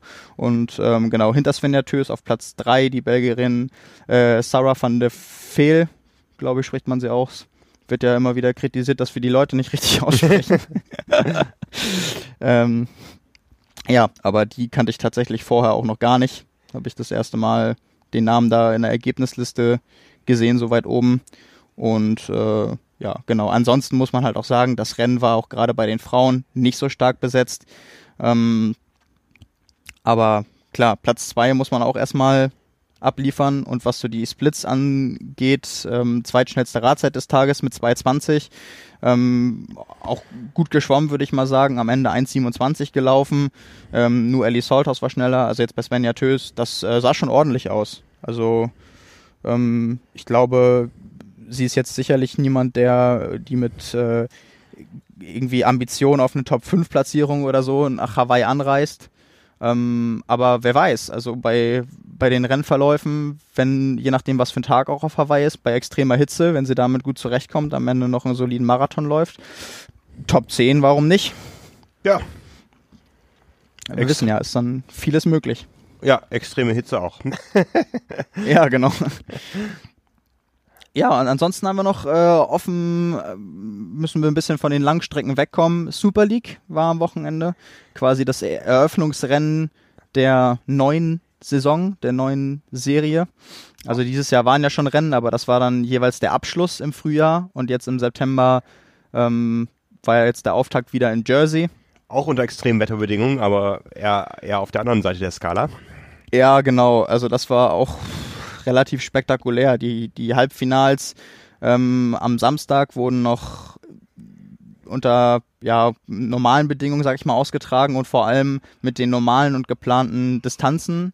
Äh, also hat das Radfahren noch stattgefunden. Das Finale am Sonntag ähm, wurde, ja, kann man dann sagen, verkürzt, beziehungsweise ohne Radfahren ausgetragen. Also geplant waren äh, drei Durchgänge, Schwimmen, Radfahren, Laufen, Schwimmen, Radfahren, Laufen, Schwimmen, Radfahren, Laufen, ohne Pause. Und daraus ist jetzt geworden jeweils ein Swim and Run, dafür viermal hintereinander. Und ähm, ja, bei den Frauen Siegerinnen ähm, sicherlich davon profitiert, dass das Radfahren ausgefallen ist. Das sieht man, sieht man, denke ich, ganz klar. Cassandre Beaugrand, die ja mhm. erfahrungsgemäß äh, auf dem Rad äh, eher die Schwäche hat oder beim, beim Schwimmen äh, gut dabei ist, aber eine exzellente Läuferin ist. Das hat man da ganz klar gesehen. Es war ja doch dann im Endeffekt ein sehr lauflastiges Format im Finale. Ähm, sieht man auch daran, dass äh, auf Platz zwei Katie Safiris äh, gelandet ist, die ja sonst auf dem Rad sehr dominant ist und mhm. davon bestimmt profitiert hätte, sich aber trotzdem ja dann ziemlich gut geschlagen hat. Also Platz zwei, da, da ze zeigt sie ja auch dann damit, dass sie innerhalb der Disziplin ausgeglichen ist und auch flexibel darauf reagieren kann und nicht nur darauf angewiesen ist, ähm, dass sie irgendwie beim, beim Radfahren allen davonfahren muss. Mhm. Und äh, Platz, Platz drei Rachel Klamer aus äh, den Niederlanden und bei den Männern gab es einen französischen Doppelsieg. Ähm, Vincent Louis, der auch äh, die Super League äh, jetzt quasi im Vorjahr schon gewonnen hat, auch da wieder äh, ganz vorn frisch gebackener Weltmeister zum ersten Mal, hat ja nach drei Siegen von Mario Mola ihm den Titel abgeluchst dieses Jahr. Sind ja auch Trainingspartner zusammen. Genau, Vincent Louis gewonnen vor Pierre Lecor, äh, Franzosen, der, glaube ich, ziemlich überrascht hat. Also den hätte sicherlich niemand vorher so auf der Karte gehabt, aber das ist ja, finde ich, irgendwie auch das Schöne an diesem Format. Es ist unvorhersehbarer als, äh, sage ich mal vorsichtig, nur Schwimmen, Radfahren, Laufen. Mhm. Also so diese Vorbelastung am Vortag muss man schon abliefern und sich qualifizieren. Das heißt, man geht an, in das Finale auch schon mit einer Vorbelastung rein. Also Regenerationsfähigkeit spielt da auch noch mit rein. Und jetzt am Sonntag, klar, mit, mit viermal Swim and Run, das ist schon ein sehr besonderes Format. Aber selbst wenn es dann äh, Schwimmen, Radfahren, Laufen dreimal hintereinander ohne Pause gewesen wäre, dieses wieder äh, hart anschwimmen nach einem harten Lauf, das ist ja etwas, was sonst niemand von denen wirklich spezifisch trainiert. Mhm. dementsprechend sieht man da ja auch mal interessante Konstellationen, die sich ergeben und ja, Top-Athleten, die sonst bei einem normalen Triathlon weit vorn sind, die mit äh, solchen Belastungen gar nicht zurechtkommen. Also zum Beispiel Mario Mola, der hat in der Super League noch nie wirklich gut abgeschnitten, aber bei den Einzelrennen immer wieder dominant. Ja, das ist ja ein, ein handverlesenes Starterfeld. Da äh, werden ja die Besten der Besten eingeladen. Das heißt, ja. man hat eine enorm hohe Leistungsdichte auch und äh, dann sind es Nuancen, die entscheiden und das kann eben mal ähm, ein ausschlaggebender Faktor sein, wie du schon sagtest, dass jemand die Vorbelastung besser verträgt oder, oder ähm, schneller regeneriert im, in den kurzen Wettkampfpausen. Das ist eben ein anderer Anspruch dann als, als ein einzeln stehendes äh, Olympiarennen, sage ich mal. Und äh, von daher ist das äh, ein schöner neuer Anstrich, den der Triathlon da bekommt. Und äh, die Präsentation ist ja auch ganz äh, hervorragend, was ich so gesehen habe bisher an Bewicht-Live-Bildern. Also ja, tut dem Sport gut, glaube ich. Ja, also Livestream war auch wieder äh, super unterhaltsam, sowohl die Rennenübertragung als solche, als auch die das Ganze zwischendurch, also wo, wo waren dann Einspieler dabei von den Vortagen, wo dann ähm, so ein bisschen, wo dann zum Beispiel Christian Blumfeld und Gustav Ihnen Schabernack getrieben haben und so eine so eine Challenge gemacht mit äh, schnellsten oder mit dem Rad anrollen, wechseln und dann äh, in die Schuhe rein und ins Ziel laufen. Ähm, irgendwie, wer das dann schneller äh, macht, durfte dann entscheiden, wann er startet oder wer in, im ersten und im zweiten äh, Halbfinale startet. Also ganz witzig äh, dann aufbereitet, so mit Münze werfen und so. Also äh, auch abseits von der Rennübertragung so ein bisschen Unterhalt, Unterhaltung, dass es dann zwischen den Rennen und so auch nicht langweilig wird. Also ähm, da ist schon vieles mitgedacht und ähm, ja, ich glaube, das Format ist für Zuschauer extrem unterhaltsam und äh, auch für die Athleten eine willkommene Abwechslung, gerade weil natürlich auch alles so klug immer gelegt wird, dass es sich nicht mit irgendwie Grand Final oder anderen großen Rennen in die Quere kommt. Ja, und von daher finden wir es auch so spannend, dass wir bei der nächsten Auflage dabei sind auf Malta. Genau, in drei Wochen. In drei Wochen. Kollegin Anna Bruder wird für uns vor Ort sein und da werden wir mal schauen, was sie so äh, an direkten Eindrücken mitbringt. Ja, da bin ich schon sehr gespannt. Ja, Genau, so viel vom Rennwochenende. War echt einiges los jetzt nochmal. Ja, krass, ne? Irgendwie, man hat so, ich, ich bin schon im Hawaii-Tunnel gewesen, bin ja auch angereist am Wochenende, habe von vielem gar nicht so was mitbekommen. Ja. Ähm, ja, was, was äh, ich noch mitbekommen habe, ist, ähm, dass es äh, fast einen Marathonrekord gegeben hat, einen Weltrekord. In Berlin unter anderen Voraussetzungen als im letzten Jahr. Es hat geregnet, glaube ich, in diesem Jahr. Mhm. Und Ja, waren, kein, waren nicht unbedingt äh, einfache Bedingungen. Nee, also, Also, im letzten Jahr waren es ja perfekte Bedingungen. Trocken, ähm, nicht zu heiß. Äh, und jetzt äh, ist es feucht und äh, jeder, der läuft, weiß, ähm, irgendwo ist der Grip da weg. Oder können das die neuen Schuhe, von denen sie alle schwärmen, die sie alle tragen, äh, sind die, sind die, haben die mehr Grip im Regen?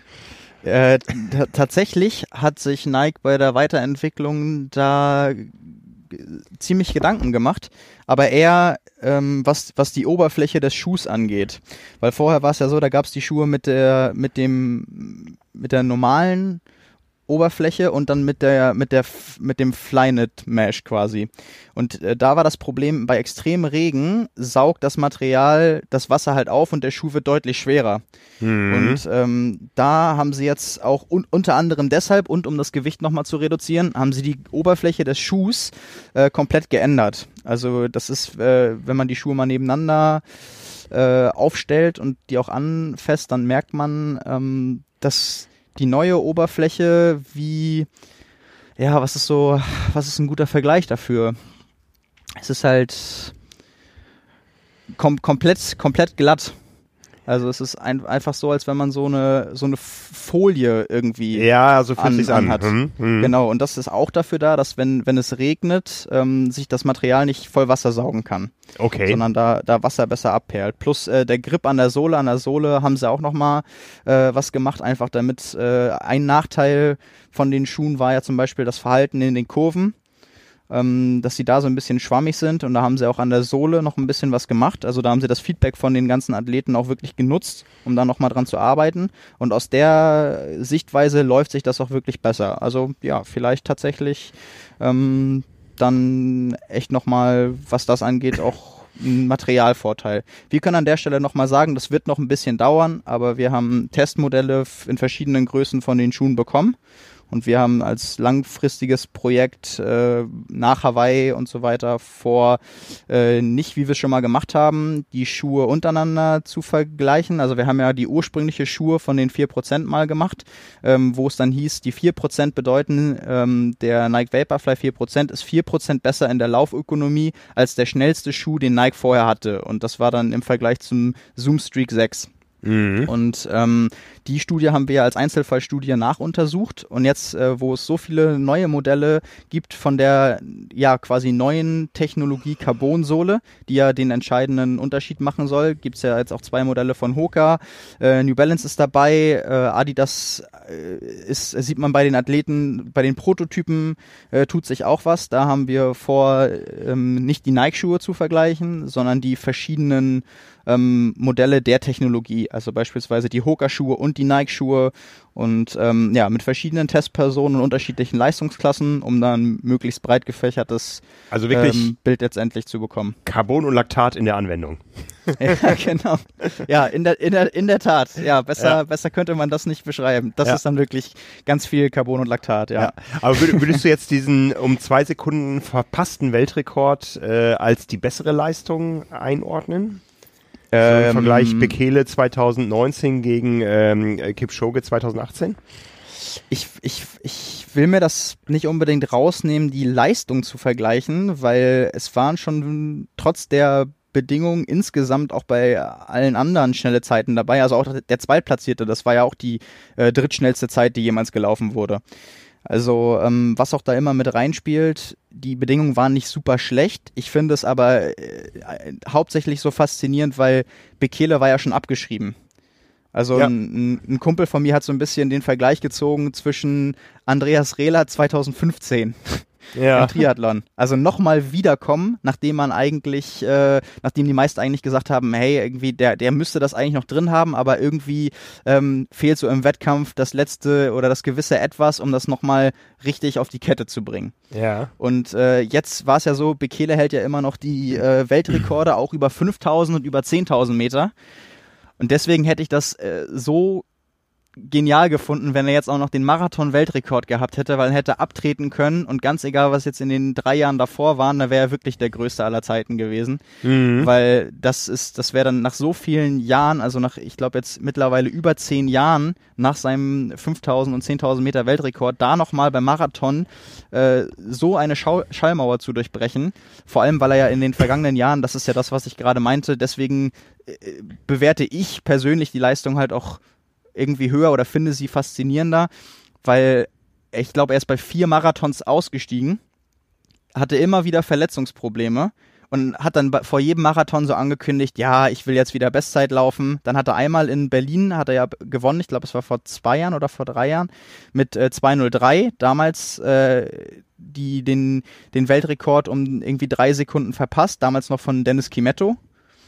Und ähm, das war so das einzig richtig gute Marathonrennen, was er gemessen an seiner Leistungsfähigkeit hatte. Und sonst hieß es immer, ja, ich will eine neue Bestzeit laufen und dann ist er ausgestiegen. Und mhm. dann hat man halt halt immer schon gesagt, okay, Bekele und Marathon, das wird einfach nichts mehr. Der ist, der ist zu alt, der verträgt äh, die Trainingsumfänge nicht mehr. Und jetzt da zurückzukommen und dann die Pacer sind früh rausgegangen. Es gab ähm, es war ja auch ein ziemlich krasses Rennen. Also er war ja erst schon abgeschlagen, ist dann wieder rangelaufen. Das war ja wirklich äh, ein historischer Rennverlauf auch.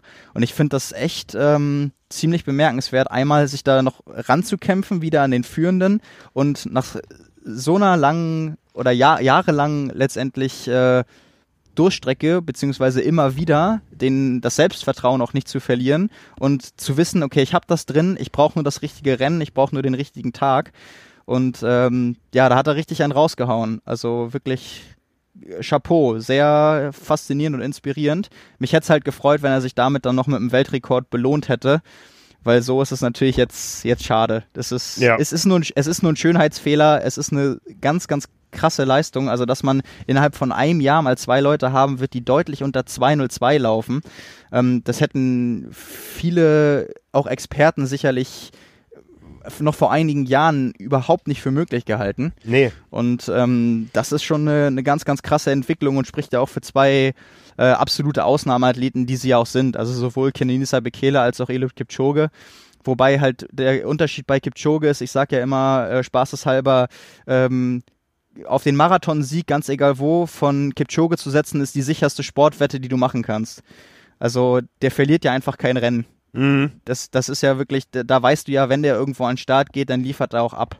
Ja. Also der, der steigt ja weder aus, der ist, der ist ja ein, ein einzigen Marathon hat er nicht gewonnen, er ist ja auch immer noch amtierender Marathon-Olympiasieger und ähm, ansonsten kannst du das ja buchen. Also Kipchoge ist äh, so konstant, der bringt halt immer seine Leistung und die ist halt, ja, das ist halt in der Regel immer eine Ausnahmeleistung. Ja, Wahnsinn. Ne? Ja. Ähm, ja, jetzt haben wir ja die Situation, dass die Marathonsaison ja noch nicht, nicht zu Ende ist. Ähm, es ist ja so ein bisschen wie, wir warten aufs Christkind. Der Arm in Hawaii startet am 12. Oktober zu deutscher Zeit um 18.30 Uhr. Nochmal äh, Einladung an alle. In Hamburg gibt es die lange Hawaii-Nacht in der Kaifo Lodge mit uns und Stubbs und ganz vielen Partnern. Äh, trimark.de slash Hawaii-Nacht. Da gibt's alle Infos dazu und die Tickets. Ähm, aber man kann ja schon, schon so ein bisschen vorglühen auf das Event mit dem Versuch, den Marathon unter zwei Stunden zu laufen, der am gleichen Tag in Wien stattfindet.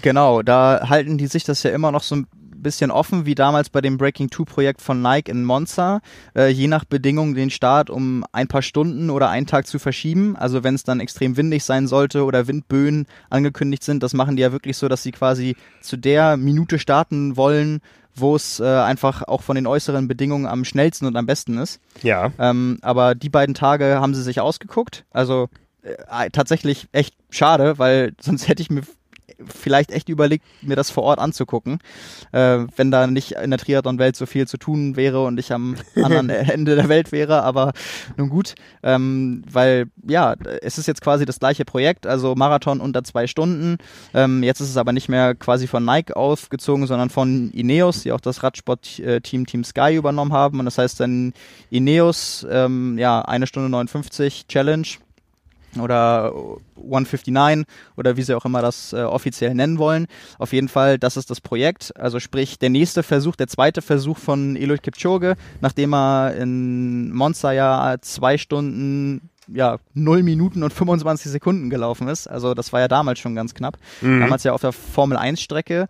Ähm, jetzt ist es auf der, geplant in Wien auf der Hauptallee. Es äh, gab auch schon mit äh, einigen Pacern einen Probedurchlauf und eine Generalprobe, alles äh, auf der Originalstrecke aufgebaut, mit den Messungen und wahrscheinlich wird dann auch wieder äh, quasi die zwei Stunden Marke oder die 1,59, 59 auf der Straße aufgeblendet, äh, damit man oder damit Kipchoge und die Pacer wissen, äh, okay, ich muss einfach nur auf dem Strahl laufen, auf dem Lichtstrahl und äh, den, den nicht außer Sichtweite lassen und dann auf den letzten 100 Metern übersprinten und dann äh, ist es geschafft. Also da, das ist ja wirklich, es ist ja auch ein Event. Es ist ja nicht nur, es ist ja auch kein sportlicher Wettkampf. Es ist ja, es heißt ja nicht umsonst Challenge und es, ist, es soll ja auch der Unterhaltung dienen und einfach zeigen auch zu, was der Mensch letztendlich imstande ist. Also klar unter nicht, nicht Laborbedingungen, sonst müsste man es auf dem Laufband machen oder so, aber unter Idealbedingungen ähm, zu versuchen, etwas Historisches zu schaffen, was halt sonst alle Menschen ausgeschlossen hätten und was noch niemand geschafft hat. Und mhm. wenn es jemand kann, dann ähm, Kipchoge, oder offensichtlich Bekele an einem idealen Tag. Ja. ähm, aber ja, das äh, wird dann eine sehr spannende Sache. Und äh, die Pacer wurden äh, auch schon vor einigen Wochen bekannt gegeben, unter anderem äh, die drei Ingebrigtsen-Brüder aus Norwegen, die gestern auch in äh, Doha bei der Leichtathletik WM 5000 Meter gelaufen sind. Ähm, ja, sind unter anderem die Pacer, also da werden sie es wieder so machen, dass äh, von äh, dass mehrere Pacer sich da abwechseln und immer wieder kurze Strecken laufen, damit sie möglichst ausgeruht auch äh, das Tempo durchhalten, dass sie da möglichst viel Windschatten irgendwie auch äh, spenden können. Und ähm, ja, das wird sicherlich ein spannendes Projekt. Können wir uns dann erst im Nachhinein anschauen, aber ja, das, darüber wird ja jetzt schon mit ganz viel Vorlauf, Wochen und Monate diskutiert. Und ja, bin ich auch gespannt, ob es jetzt klappt, weil im Endeffekt sind es nur 26 Sekunden, die fehlen. Ja, hochspannend. Ja. Das ist ja wie die 8-Stunden-Marke beim Ironman. Und auf einmal fällt die und dann, ja. Ja, ich bin auch echt, also äh, ähnlich sehe ich es auch. Also noch nicht mit der 2-Stunden-Marke bei äh, quasi offiziellen Marathonveranstaltungen aber so dieses, ähm, man hat ja damals schon bei Dennis Kimetto gesagt, die 2 Stunden 2,57, als er der Erste war, der unter 2 Stunden 3 gelaufen ist. Das ist erstmal eine Marke, die ganz lang steht. Ja. Und jetzt äh, sind zwei Athleten deutlich unter 2 Stunden 2 gelaufen und jetzt noch einer, ich glaube, in Berlin war jetzt der Zweitplatzierte 2,02,38 oder so. Also, ähm, da auch nochmal deutlich drunter geblieben. Und ja, es ist immer wieder das Gleiche. Einer muss es erstmal machen um äh, die letztendlich Grenzen im Kopf zu verschieben. Und auf einmal ist die Zielsetzung dann eine andere, weil dann trainierst du nicht mehr für unter 2.05, weil das reicht ja nicht. Da war ja jetzt jemand schon über zwei Minuten schneller, dann trainierst du für unter 2.04. Mhm. Und wenn du das schaffst, dann kannst du eigentlich nochmal eine Minute schneller laufen. Und so verschieben sich ja die Grenzen und das ist ja auch irgendwie das äh, Schöne und Faszinierende am Sport. Ja, aber es ist eben, wie wir, wie wir schon gesagt haben, auch so ein bisschen aus der Retorte. Ne? Ähm, man versucht da ideale Bedingungen zu schaffen. Die idealen Bedingungen Entschuldigung, die hatten wir letztes Jahr hier in Kailua Kona. Genau. Ähm, ich habe da die Entwicklung der, des Streckenrekords äh, mal so ein bisschen grafisch aufbereitet auf der Website. Für die Frauen hole ich das noch nach, aber da sieht man eben auch, es gab im letzten Jahr einen Riesensprung, äh, was die Zeiten betrifft. Und da werden wir wahrscheinlich sehr, sehr lange drauf warten müssen. Äh, hypothetisch jetzt natürlich, aber beim Marathon wissen wir, da geht es immer Schritt für Schritt voran. Aber hier auf Hawaii hat man eigentlich in der Regel, Entschuldigung, mit, mit extremeren Bedingungen zu tun. Hoppla. Ich muss mal gerade einen Schluck trinken. Sekunde. Ja, kein Problem. Ähm, hm. Ja, aber ich, ich muss ganz ehrlich sagen, das ähm, ist für mich auch, also ich will lieber ein spannendes Rennen, was bis zum Ende möglichst umkämpft ist, als jetzt nochmal irgendwie äh, eine Zeit, die 20 Sekunden schneller ist als die von Patrick Lange aus dem Vorjahr. Ja. Also ja. dann, dann nehme ich lieber den Rennverlauf, wo alle mit Spannung bis in der Nacht gucken und dabei die Zeit vergessen, weil bis zum Ende unklar ist, wer das Ding nach Hause bringt, als dann mitzufiebern, ob jetzt der Streckenrekord fällt oder nicht, weil das ist auf Hawaii, ich sag mal, das ist Beiwerk. Das ist dann schön und das sieht gut aus, aber letztendlich geht es ja um den Sieg. Ja. Und wir wollen, wir wollen alle im Triathlon spannende Rennen sehen und nicht möglichst schnelle Zeiten. Nee, ähm, und ich glaube, es täte auch dem Rennen mal wieder gut, wenn mal äh, der Mumuku und Madame Pele mal äh, zeigen würden, was sie können und das mal wieder so richtig äh, heftig wird hier. Also im letzten Jahr, da sind sich alle einig, das, das wissen auch die Leute, die schnell waren. Es waren einfach die einfachsten Bedingungen seit sehr, sehr vielen Jahren. Und es ist sehr unwahrscheinlich, dass es das nochmal wieder so geben wird, weil bessere Bedingungen kann es eigentlich nicht geben als im letzten ja, Jahr. Ja, man, man, man, kann glaube ich auch sagen, jemals, ich habe das ja letztes Jahr auch nochmal aufbereitet, äh, nicht nur die Streckenrekorde oder die Streckenrekordentwicklung der Profis, sondern auch in den Altersklassen. Mhm, mh, und mh. äh, da gab es glaube ich letztes Jahr zwölf neue, also gemessen an allen Altersklassen bei Männern und Frauen und insgesamt zwölf neue Altersklassen Streckenrekorde. Ja. Und das ist ja, das ist ja auch ein Indiz darauf, dass nicht nur bei den Profis, wo auch dann bei Männern und Frauen Streckenrekord war, plus äh, Radstreckenrekord, weil da natürlich der Wind, äh, der größte oder der nicht vorhandene Wind auch den größten äh, Einfluss mit hat, dass äh, eine schnelle Zeit begünstigt wird. Ähm, ja, da, da, ist dann schon ganz klar, okay, äh, besser wird's auch eigentlich nicht mehr. Sowohl ja, ja, von den ja, sch schnellen Radzeiten durch die Bank weg, als auch äh, wenig, wenig Hitze und ähm, gute Bedingungen, einen schnellen Marathon danach noch zu laufen. Und äh, ja, aber wie gesagt, für mich persönlich und ich glaube auch für viele andere irgendwie ist das auch nur, spielt das nur eine untergeordnete Rolle. Ja, ja. Ja, aber nochmal einmal kurz zurück nach Österreich. Wir waren eben in Wien. Ähm, genau. Es gab, ich glaube, gestern gab es die Meldung, Österreich bekommt einen neuen Ironman 73. Ähm, ja, äh, Vorgeschichte. Der Ironman 73 St. Pölten ist kurz nach dem Rennen in diesem Jahr ähm, zur Challenge St. Pölten geworden. Vier Meter also neu hat die Leute bei Ironman ziemlich überrascht und das war eigentlich absehbar, dass ähm, man natürlich als Ironman auch wieder zu äh, einem weiteren Rennen in Österreich kommen will. Es gibt ja noch das große Rennen in Zell am See. Ich war zur Berichterstattung da, du hast es selber mitgemacht. Ähm, ja, und jetzt gibt es im nächsten Jahr den Ironman 73 Graz. Rein zufällig am gleichen Tag wie die Challenge St. Pölten. Ja, das, ähm, ja, also letztendlich konnte man es genauso erwarten und das ist jetzt gar nicht mal böse gemeint. Ähm, da ist ein Rennen weggegangen und man möchte gerne diesen Slot behalten ähm, und äh, das war irgendwie absehbar.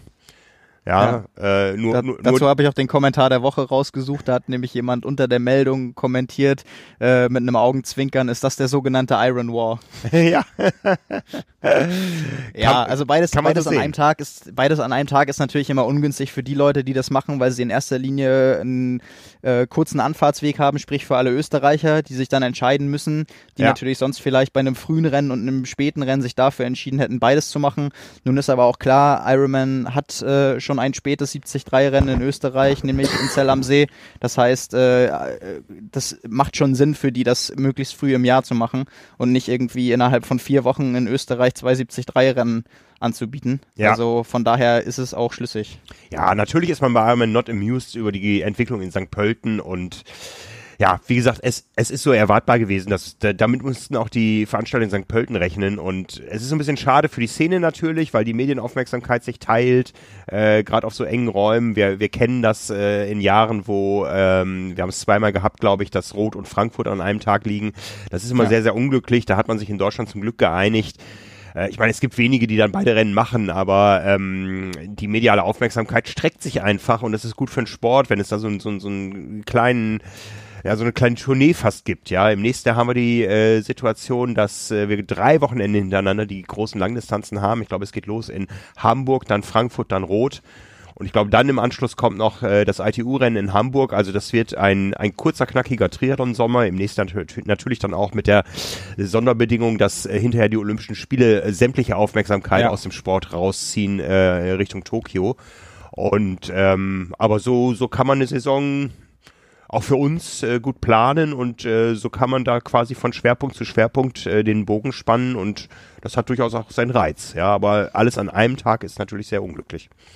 Ja, lasst uns doch auf Hawaii Matt Russell für nächstes Jahr vorschlagen, dass er eine Deutschland-Tour macht und alle drei großen Langdistanzen macht. Ja, das ist doch eine kann Idee. Er, kann er gleich da bleiben, hat immer eine Woche Pause, das reicht ihm ja.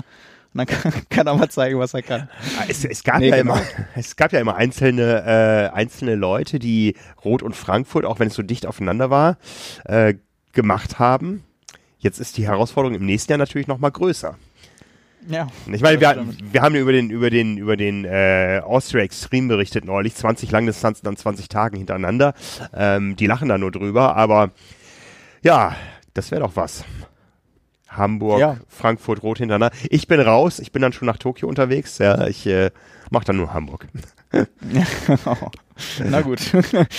also ja, können wir ja mal schauen. Vielleicht, äh, wer das vielleicht vorhat, sonst auch von den Hörern, der kann sich ja mal, kann sich ja mal melden. Das wäre vielleicht mhm. eine coole Geschichte, weil ich äh, die Motivation hätte ich auch gern mal gehört für jemanden, der sich dazu wirklich entscheidet, weil das ist ja auch auf die Idee kommt man eigentlich entweder nur, wenn man eine Wette verliert oder ja, ein anderer Grund fällt mir eigentlich nicht ein, aber ich, äh, ich, ich, ich höre mir, ich hör mir gerne einen anderen Grund an. Also wenn es jemanden da draußen gibt, der damit plant oder das schon fix gemacht hat, dann äh, ja, kann sich gerne melden auf, melden auf jeden Fall.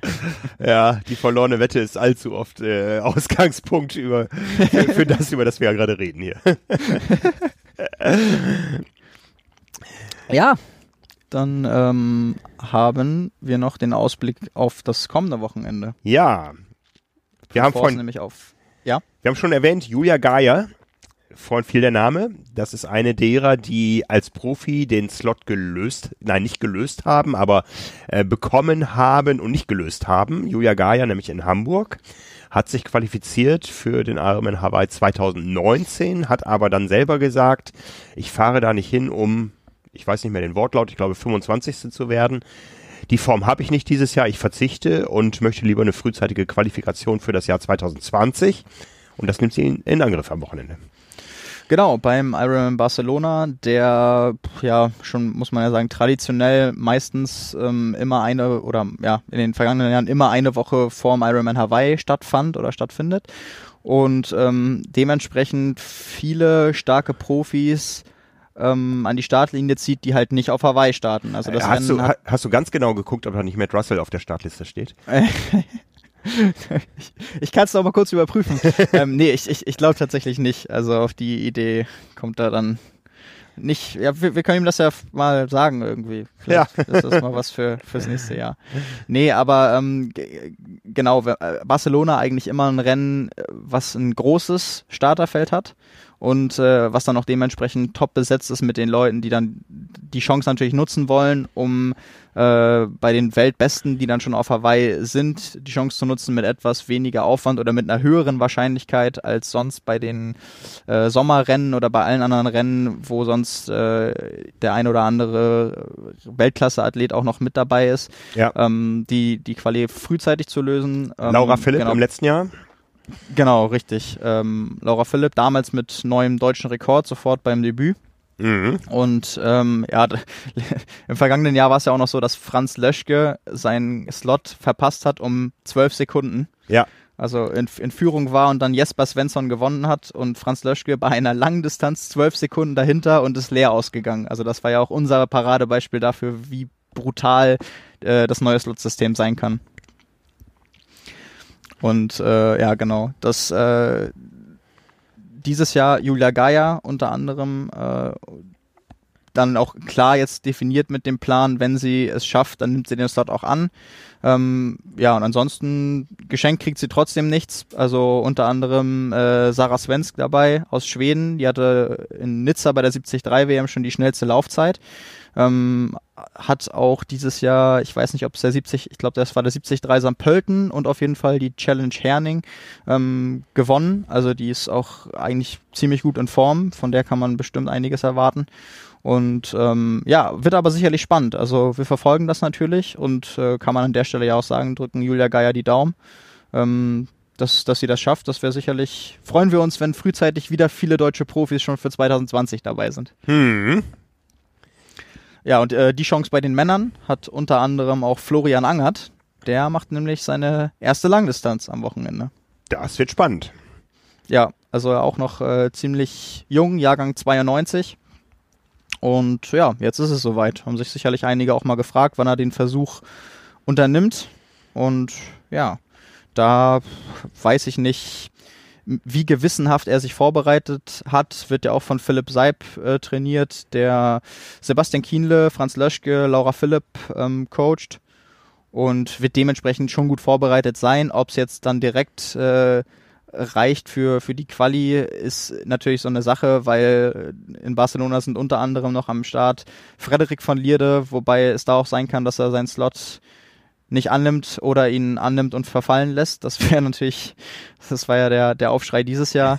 ähm, Nick, Nick Castelline, äh, Christian Kramer ist auch noch äh, am Start aus Brasilien, Thiago Vinal auch schon mehrere Male auf Hawaii gestartet, Kyle Buckingham, über den wir gesprochen haben, ja. der auch noch die Quali fürs nächste Jahr braucht, wenn er dann hoffentlich auch ein Visum wieder bekommt. Aber ich glaube, probieren wir das trotzdem.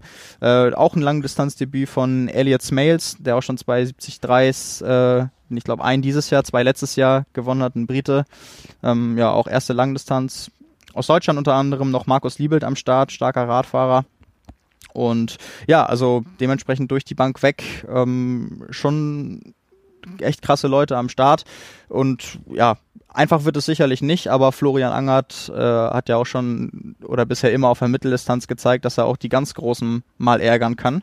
Hm. Und wer weiß, wenn so ein Rennen gut verläuft, dann wäre natürlich eine, eine coole Geschichte, wenn er im ersten Ironman-Rennen gleich die Hawaii-Quali löst, was ja bedeuten würde, er müsste das Ding gewinnen oder jemand davor verzichtet.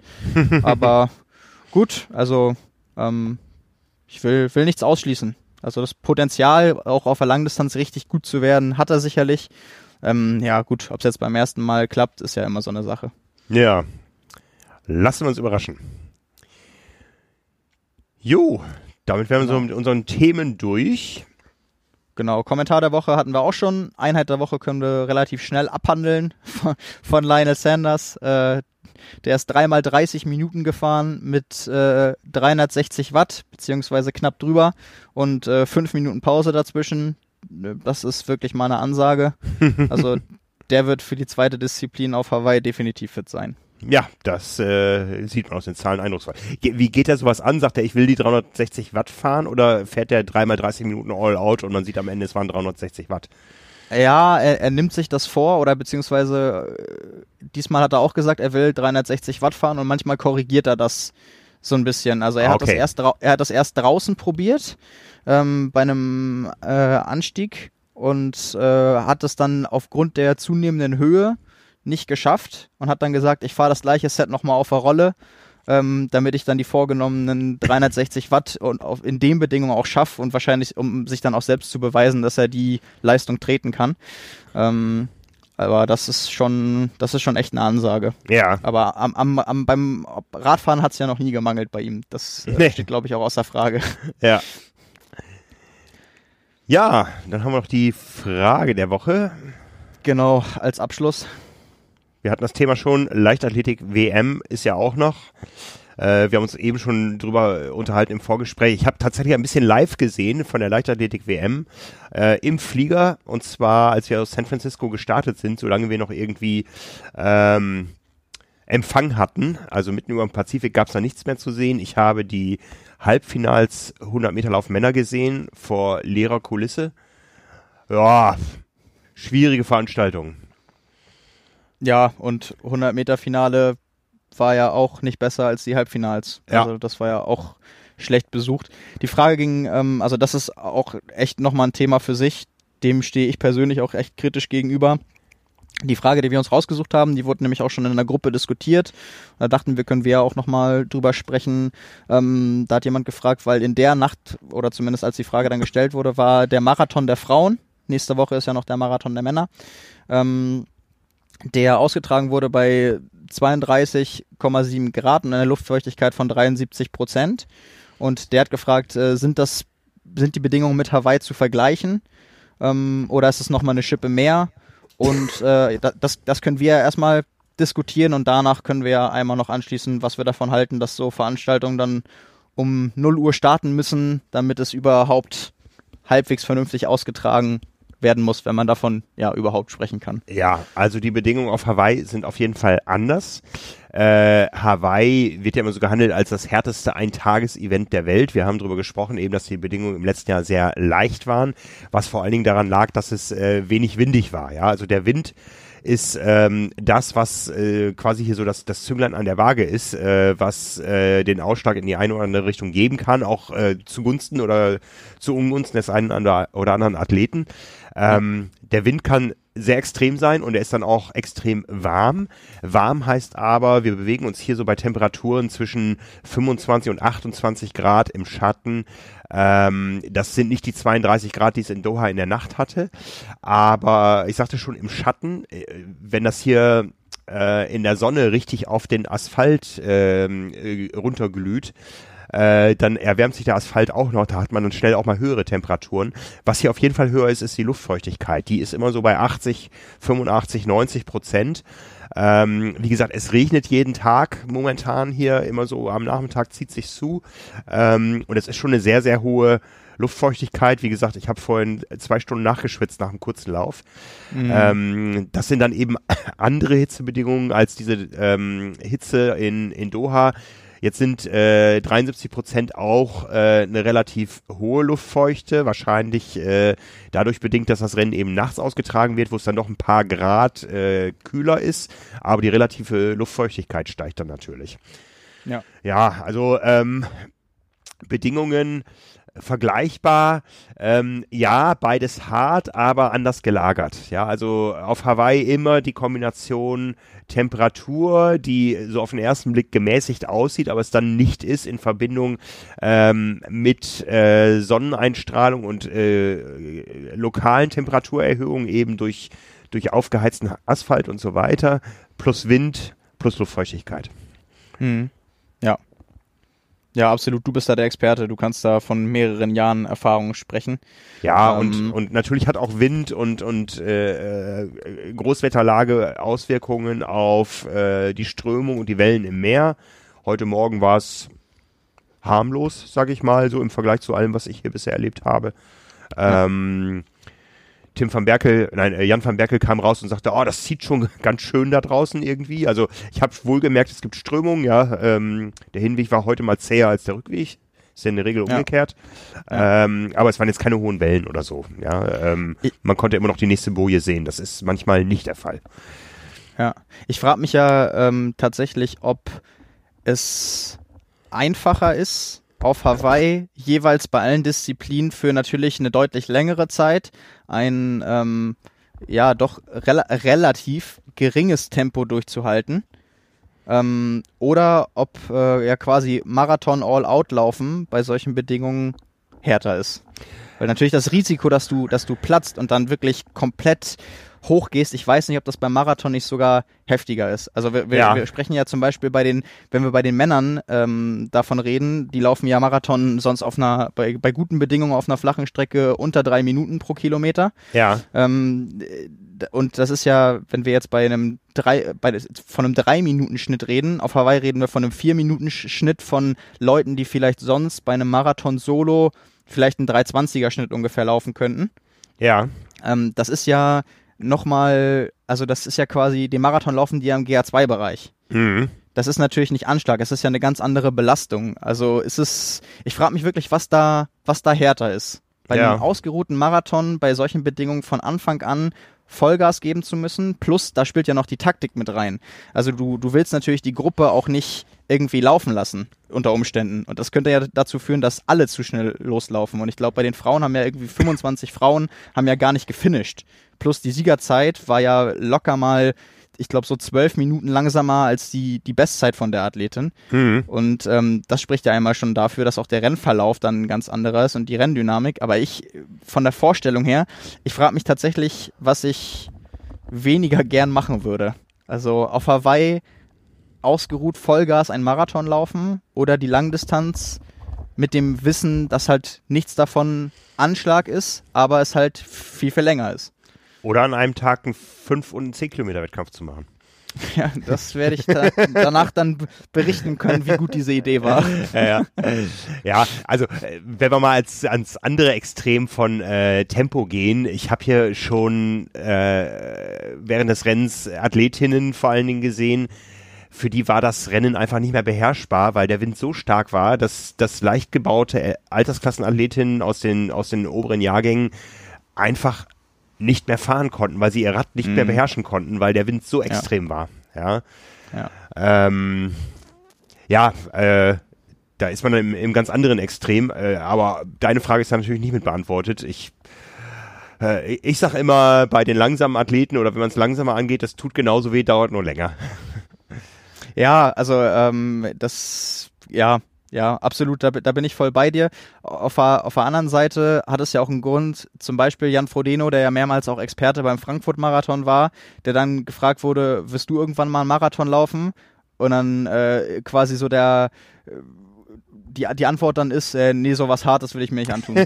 also so auch, auch diese Wahrnehmung, 42 Kilometer maximal durchzulaufen, ist schon anstrengender oder kann schon anstrengender sein als eine Langdistanz. Zumindest Ja. in der Wahrnehmung natürlich jetzt von den weltbesten Athleten. Wie gesagt, aber es ist halt ein anderer Tempobereich und auch eine andere Ermüdung und das bei Extrembedingungen zu machen, ähm, macht es wahrscheinlich auch nicht besser. Ich, ich glaube ab, abschließend, das ist auch eine individuelle Sache, kann man das natürlich nicht beantworten. Äh, es ist auch für jeden ein bisschen anders, nur die Frage finde ich halt persönlich auch spannend, weil Ja. ich glaube, ich könnte, ich könnte sie für mich nicht abschließend beantworten. Also ich habe ja in meinem Leben, ich hab's, äh, ich müsste nachgucken, ich glaube, ich bin 16 Marathons gelaufen und die Hälfte davon innerhalb eines Triathlons. Und ähm, gerade jetzt in diesem Jahr, ich habe rot gemacht äh, mit einer mäßigen Laufvorbereitung. Ich war, glaube ich, noch nie so schnell erholt nach einem Marathon, äh, weil ich mich einfach muskulär gar nicht so verausgaben konnte. Ja, ja, Ja. genau. Ähm, und äh, wenn ich mich an meine, meine Marathons erinnere, also ich bin zweimal ganz knapp unter drei Minuten, äh, drei Stunden gelaufen vor, boah, vor einer Ewigkeit, vom Vierteljahrhundert. Ähm, da, da weiß ich, da habe ich lange muskulär gelitten danach. Ja, ja. Ja, genau, deswegen, das ist, äh, ja, ist auch immer die Frage. Aber wenn man mal davon ausgeht, dass man beides äh, so schnell machen möchte wie möglich, ist es halt auch eine komplett andere Belastung. Ja, ja. Ja, und an, ansonsten die ganze Veranstaltung in Doha, also das einzig Positive, was ich dem Ganzen abgewinnen kann, auch im Sinne der Athleten, ist es halt, die Leute, die nächstes Jahr in Tokio starten wollen, haben jetzt schon mal einen Vorgeschmack Ja, und können sich darauf einstellen. Alles andere, finde ich, ist mehr oder weniger ein Trauerspiel und ein Beispiel dafür, dass halt Geld in der kompletten Sportwelt mittlerweile ganz oft an der ersten Stelle steht. das, Also- ist, das ist leider im arabischen Raum. Ich war, ich war drei oder viermal beim Abu Dhabi Triathlon, als es ihn noch gab. Ich war einmal bei der, der, ähm, bei der Challenge ähm, Bachrhein und einmal beim Ironman 73 Bachrhein. Und ich war einmal auch in Doha zum Weltcuprennen, schon vor ganz vielen Jahren. Ähm, Sport ist einfach kein Zuschauermagnet in diesen Ländern. Ja, ich äh, ich war auf verschiedenen Formel 1 Strecken, nie zum Formel 1 Rennen, habe immer nur habe immer nur äh, in Verbindung mit Triathlon das erlebt. Ich war in Montreal damals bei der WM, ich war in äh, Abu Dhabi auf dem Formel 1 Kurs, ich war in Bahrain auf dem Formel 1 Kurs. Ich habe noch die Erinnerung in Bahrain äh, waren die kleinsten Tribünen die ich je bei einer Formel 1 Strecke gesehen habe und wenn man das Formel 1 Rennen im Fernsehen sieht, sind die nicht mal voll. Ja, also Sport ist da etwas, um sich als Staat oder Stadt oder vielleicht ist es ja auch das Gleiche zu profilieren, aber es ist nichts, was irgendwo in der Bevölkerung ankommt.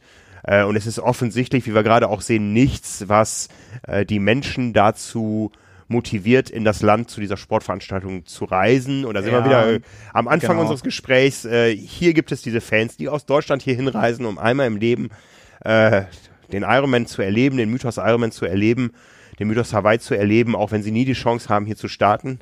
Ähm, bei der Leichtathletik ist das leider misslungen. Ja, total. Also das äh, finde ich ist auch echt traurig bei den größten Events, wo sonst wirklich immer alles ausverkauft ist, dass dann das Stadion halb leer ist, wenn sowas Ja. wie 100 Meter äh, Finale ist und da ist eine riesige Show, die auch wirklich gut ist und du hast so den Eindruck, wenn du da guckst, okay, es interessiert Ja. eigentlich niemanden. Plus dann die Startzeiten, ähm, große Events um 0 Uhr, die Athleten müssen sich darauf äh, einstellen und äh, das ist natürlich auch nicht mal zuschauerfreundlich für die, die es im TV verfolgen wollen, wenn dann irgendwie Events, die mehrere Stunden gehen, um Mitternacht starten. Ja. Klar, Zeitverschiebung, es ist in jedem Land ein bisschen anders, es ist ein internationales Event, ähm, aber das äh, ist vor Ort in der Nacht stattfinden muss, ist ja schon, sagt ja schon viel aus. Und klar, dieses Argument, äh, Vorbereitungen für Tokio und äh, Hitze gehört auch mal dazu und diese Bedingungen, ähm, ja, das sehe ich schon auch so. Und es wurde ja auch ähm, in der Gruppe diskutiert, so nach dem Motto, äh, bei dem Testevent in Tokio wurde aufgrund von Hitze ähm, das Event von den Männern auch verkürzt. Äh, da ist natürlich auch die Diskussion, die wissen vorher um den Umstand, sollte man das machen, sollte man das nicht machen. Mhm. Klar, Gesundheit steht an erster Stelle. Auf der anderen Seite, wenn, wenn man so eine, so eine große äh, Veranstaltung vergibt, dann kennt man ja die Umstände. Und auch so dieses Argument, es haben halt viele geschrieben, ähm, beim Marathon bei den Frauen waren die Bedingungen dann doch härter als vermutet. So, das, das würde ich tatsächlich bei Profisportlern, würde ich das fast ausschließen wollen. Weil wenn du deinen Job richtig machst, dann guckst du über einen längeren Zeitraum, wie sind da die Bedingungen, wie ist die Kombination aus Temperatur und Luftfeuchtigkeit und dann trainierst du danach. Das ist ja so wie bei den, bei den äh, Athleten, die auf Hawaii starten, ist es ja ähnlich. Die simulieren die Bedingungen, die Ja. machen Hitzeanpassungen, die versuchen das Zimmer auf die Temperatur und die Luftfeuchtigkeit irgendwie zu bekommen, um Schlüsseleinheiten unter den Bedingungen zu machen. Und das ist bei Marathonläuferinnen, die wissen, ich werde langsamer laufen als sonst, ich muss mit der Hitze gut zurechtkommen, äh, sicherlich ähnlich. Und wer es nicht Ja. macht, dann muss ich, da muss ich echt sagen, also dann teilweise selber schuld, weil das war ja jetzt keine Ausnahme, weil der Tag irgendwie so besonders war, sondern damit konnte man ja rechnen. Mhm. Und äh, wer da seine Hausaufgaben gemacht hat, ist da jetzt im Endeffekt auch besser weggekommen. Also so dieses Ding, ähm, es war schlimmer als erwartet. Ja, vielleicht waren das dann zwei Grad oder so, ähm, aber der Trend ist ja ganz klar. Also es war ja jetzt nicht so, okay, wir starten bei 20 Grad oder so. Dass das Event um Mitternacht angelegt wird, ist ja schon Aussagekraft genug. Das haben sie ja nicht Ja, ja. äh, also das war ja vorher klar, die Athleten wussten ja, was auf sie zukommt. Ähm, deswegen glaube ich, ist das nicht, nicht so der Punkt dabei. Also da muss man eher gucken, will man daran teilnehmen, sieht man da eigene Chancen, hat man eine, eine Schwäche dafür oder vielleicht sogar eine Stärke und hat man die Zeit und die Muße, sich da dann langfristig vorzubereiten, worunter dann vielleicht andere Events leiden. Aber wenn das dann der Höhepunkt ist und es ist eine Weltmeisterschaft, ähm, dann weiß man auch, was da passieren wird. Ja, wohl wahr. Apropos äh, in der Nacht und Gesundheit geht vor. Ich gehe mal schlafen. Das war eine sehr schöne Überleitung. Ja, Genau. Ich äh, habe ja noch den fast kompletten Tag vor mir. Ähm, ja, dann erstmal, ich hoffe, äh, das hat jetzt alles technisch soweit einwandfrei geklappt. Ähm, klang jetzt während der Aufnahme ganz gut. Schauen wir mal. ja, Und ansonsten, ja, flieg ich morgen früh oder wir, der Rest der Truppe. Und ähm, dann erstmal dir eine schöne Nacht. An alle anderen danke fürs Zuhören. ich erwarte euch morgen am Flughafen. Übermorgen. Genau, ja, übermorgen. Und äh, dann hören und sehen wir uns wieder in der Hawaii-Berichterstattung. Nächste Woche. ja, heu heute war ich der. Du konntest es zum Glück nicht sehen. Ich musste ein paar Mal gähnen. Äh, Das lag nicht an unserem Gespräch, sondern ich bin echt äh, noch nicht so richtig im Zeitschema hier angekommen. Ähm, obwohl, eigentlich doch, wenn ich um diese Zeit gähne. Hier ist es jetzt äh, kurz vor 11 Uhr abends.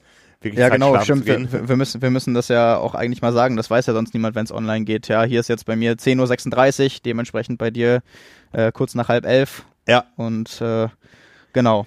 Dann vielen Dank fürs Zuhören. Ist auch lang geworden heute. Oh ja, Und äh, genau. Und bis zum nächsten Mal. alles klar. Bis dann. Ciao, ciao. Ciao.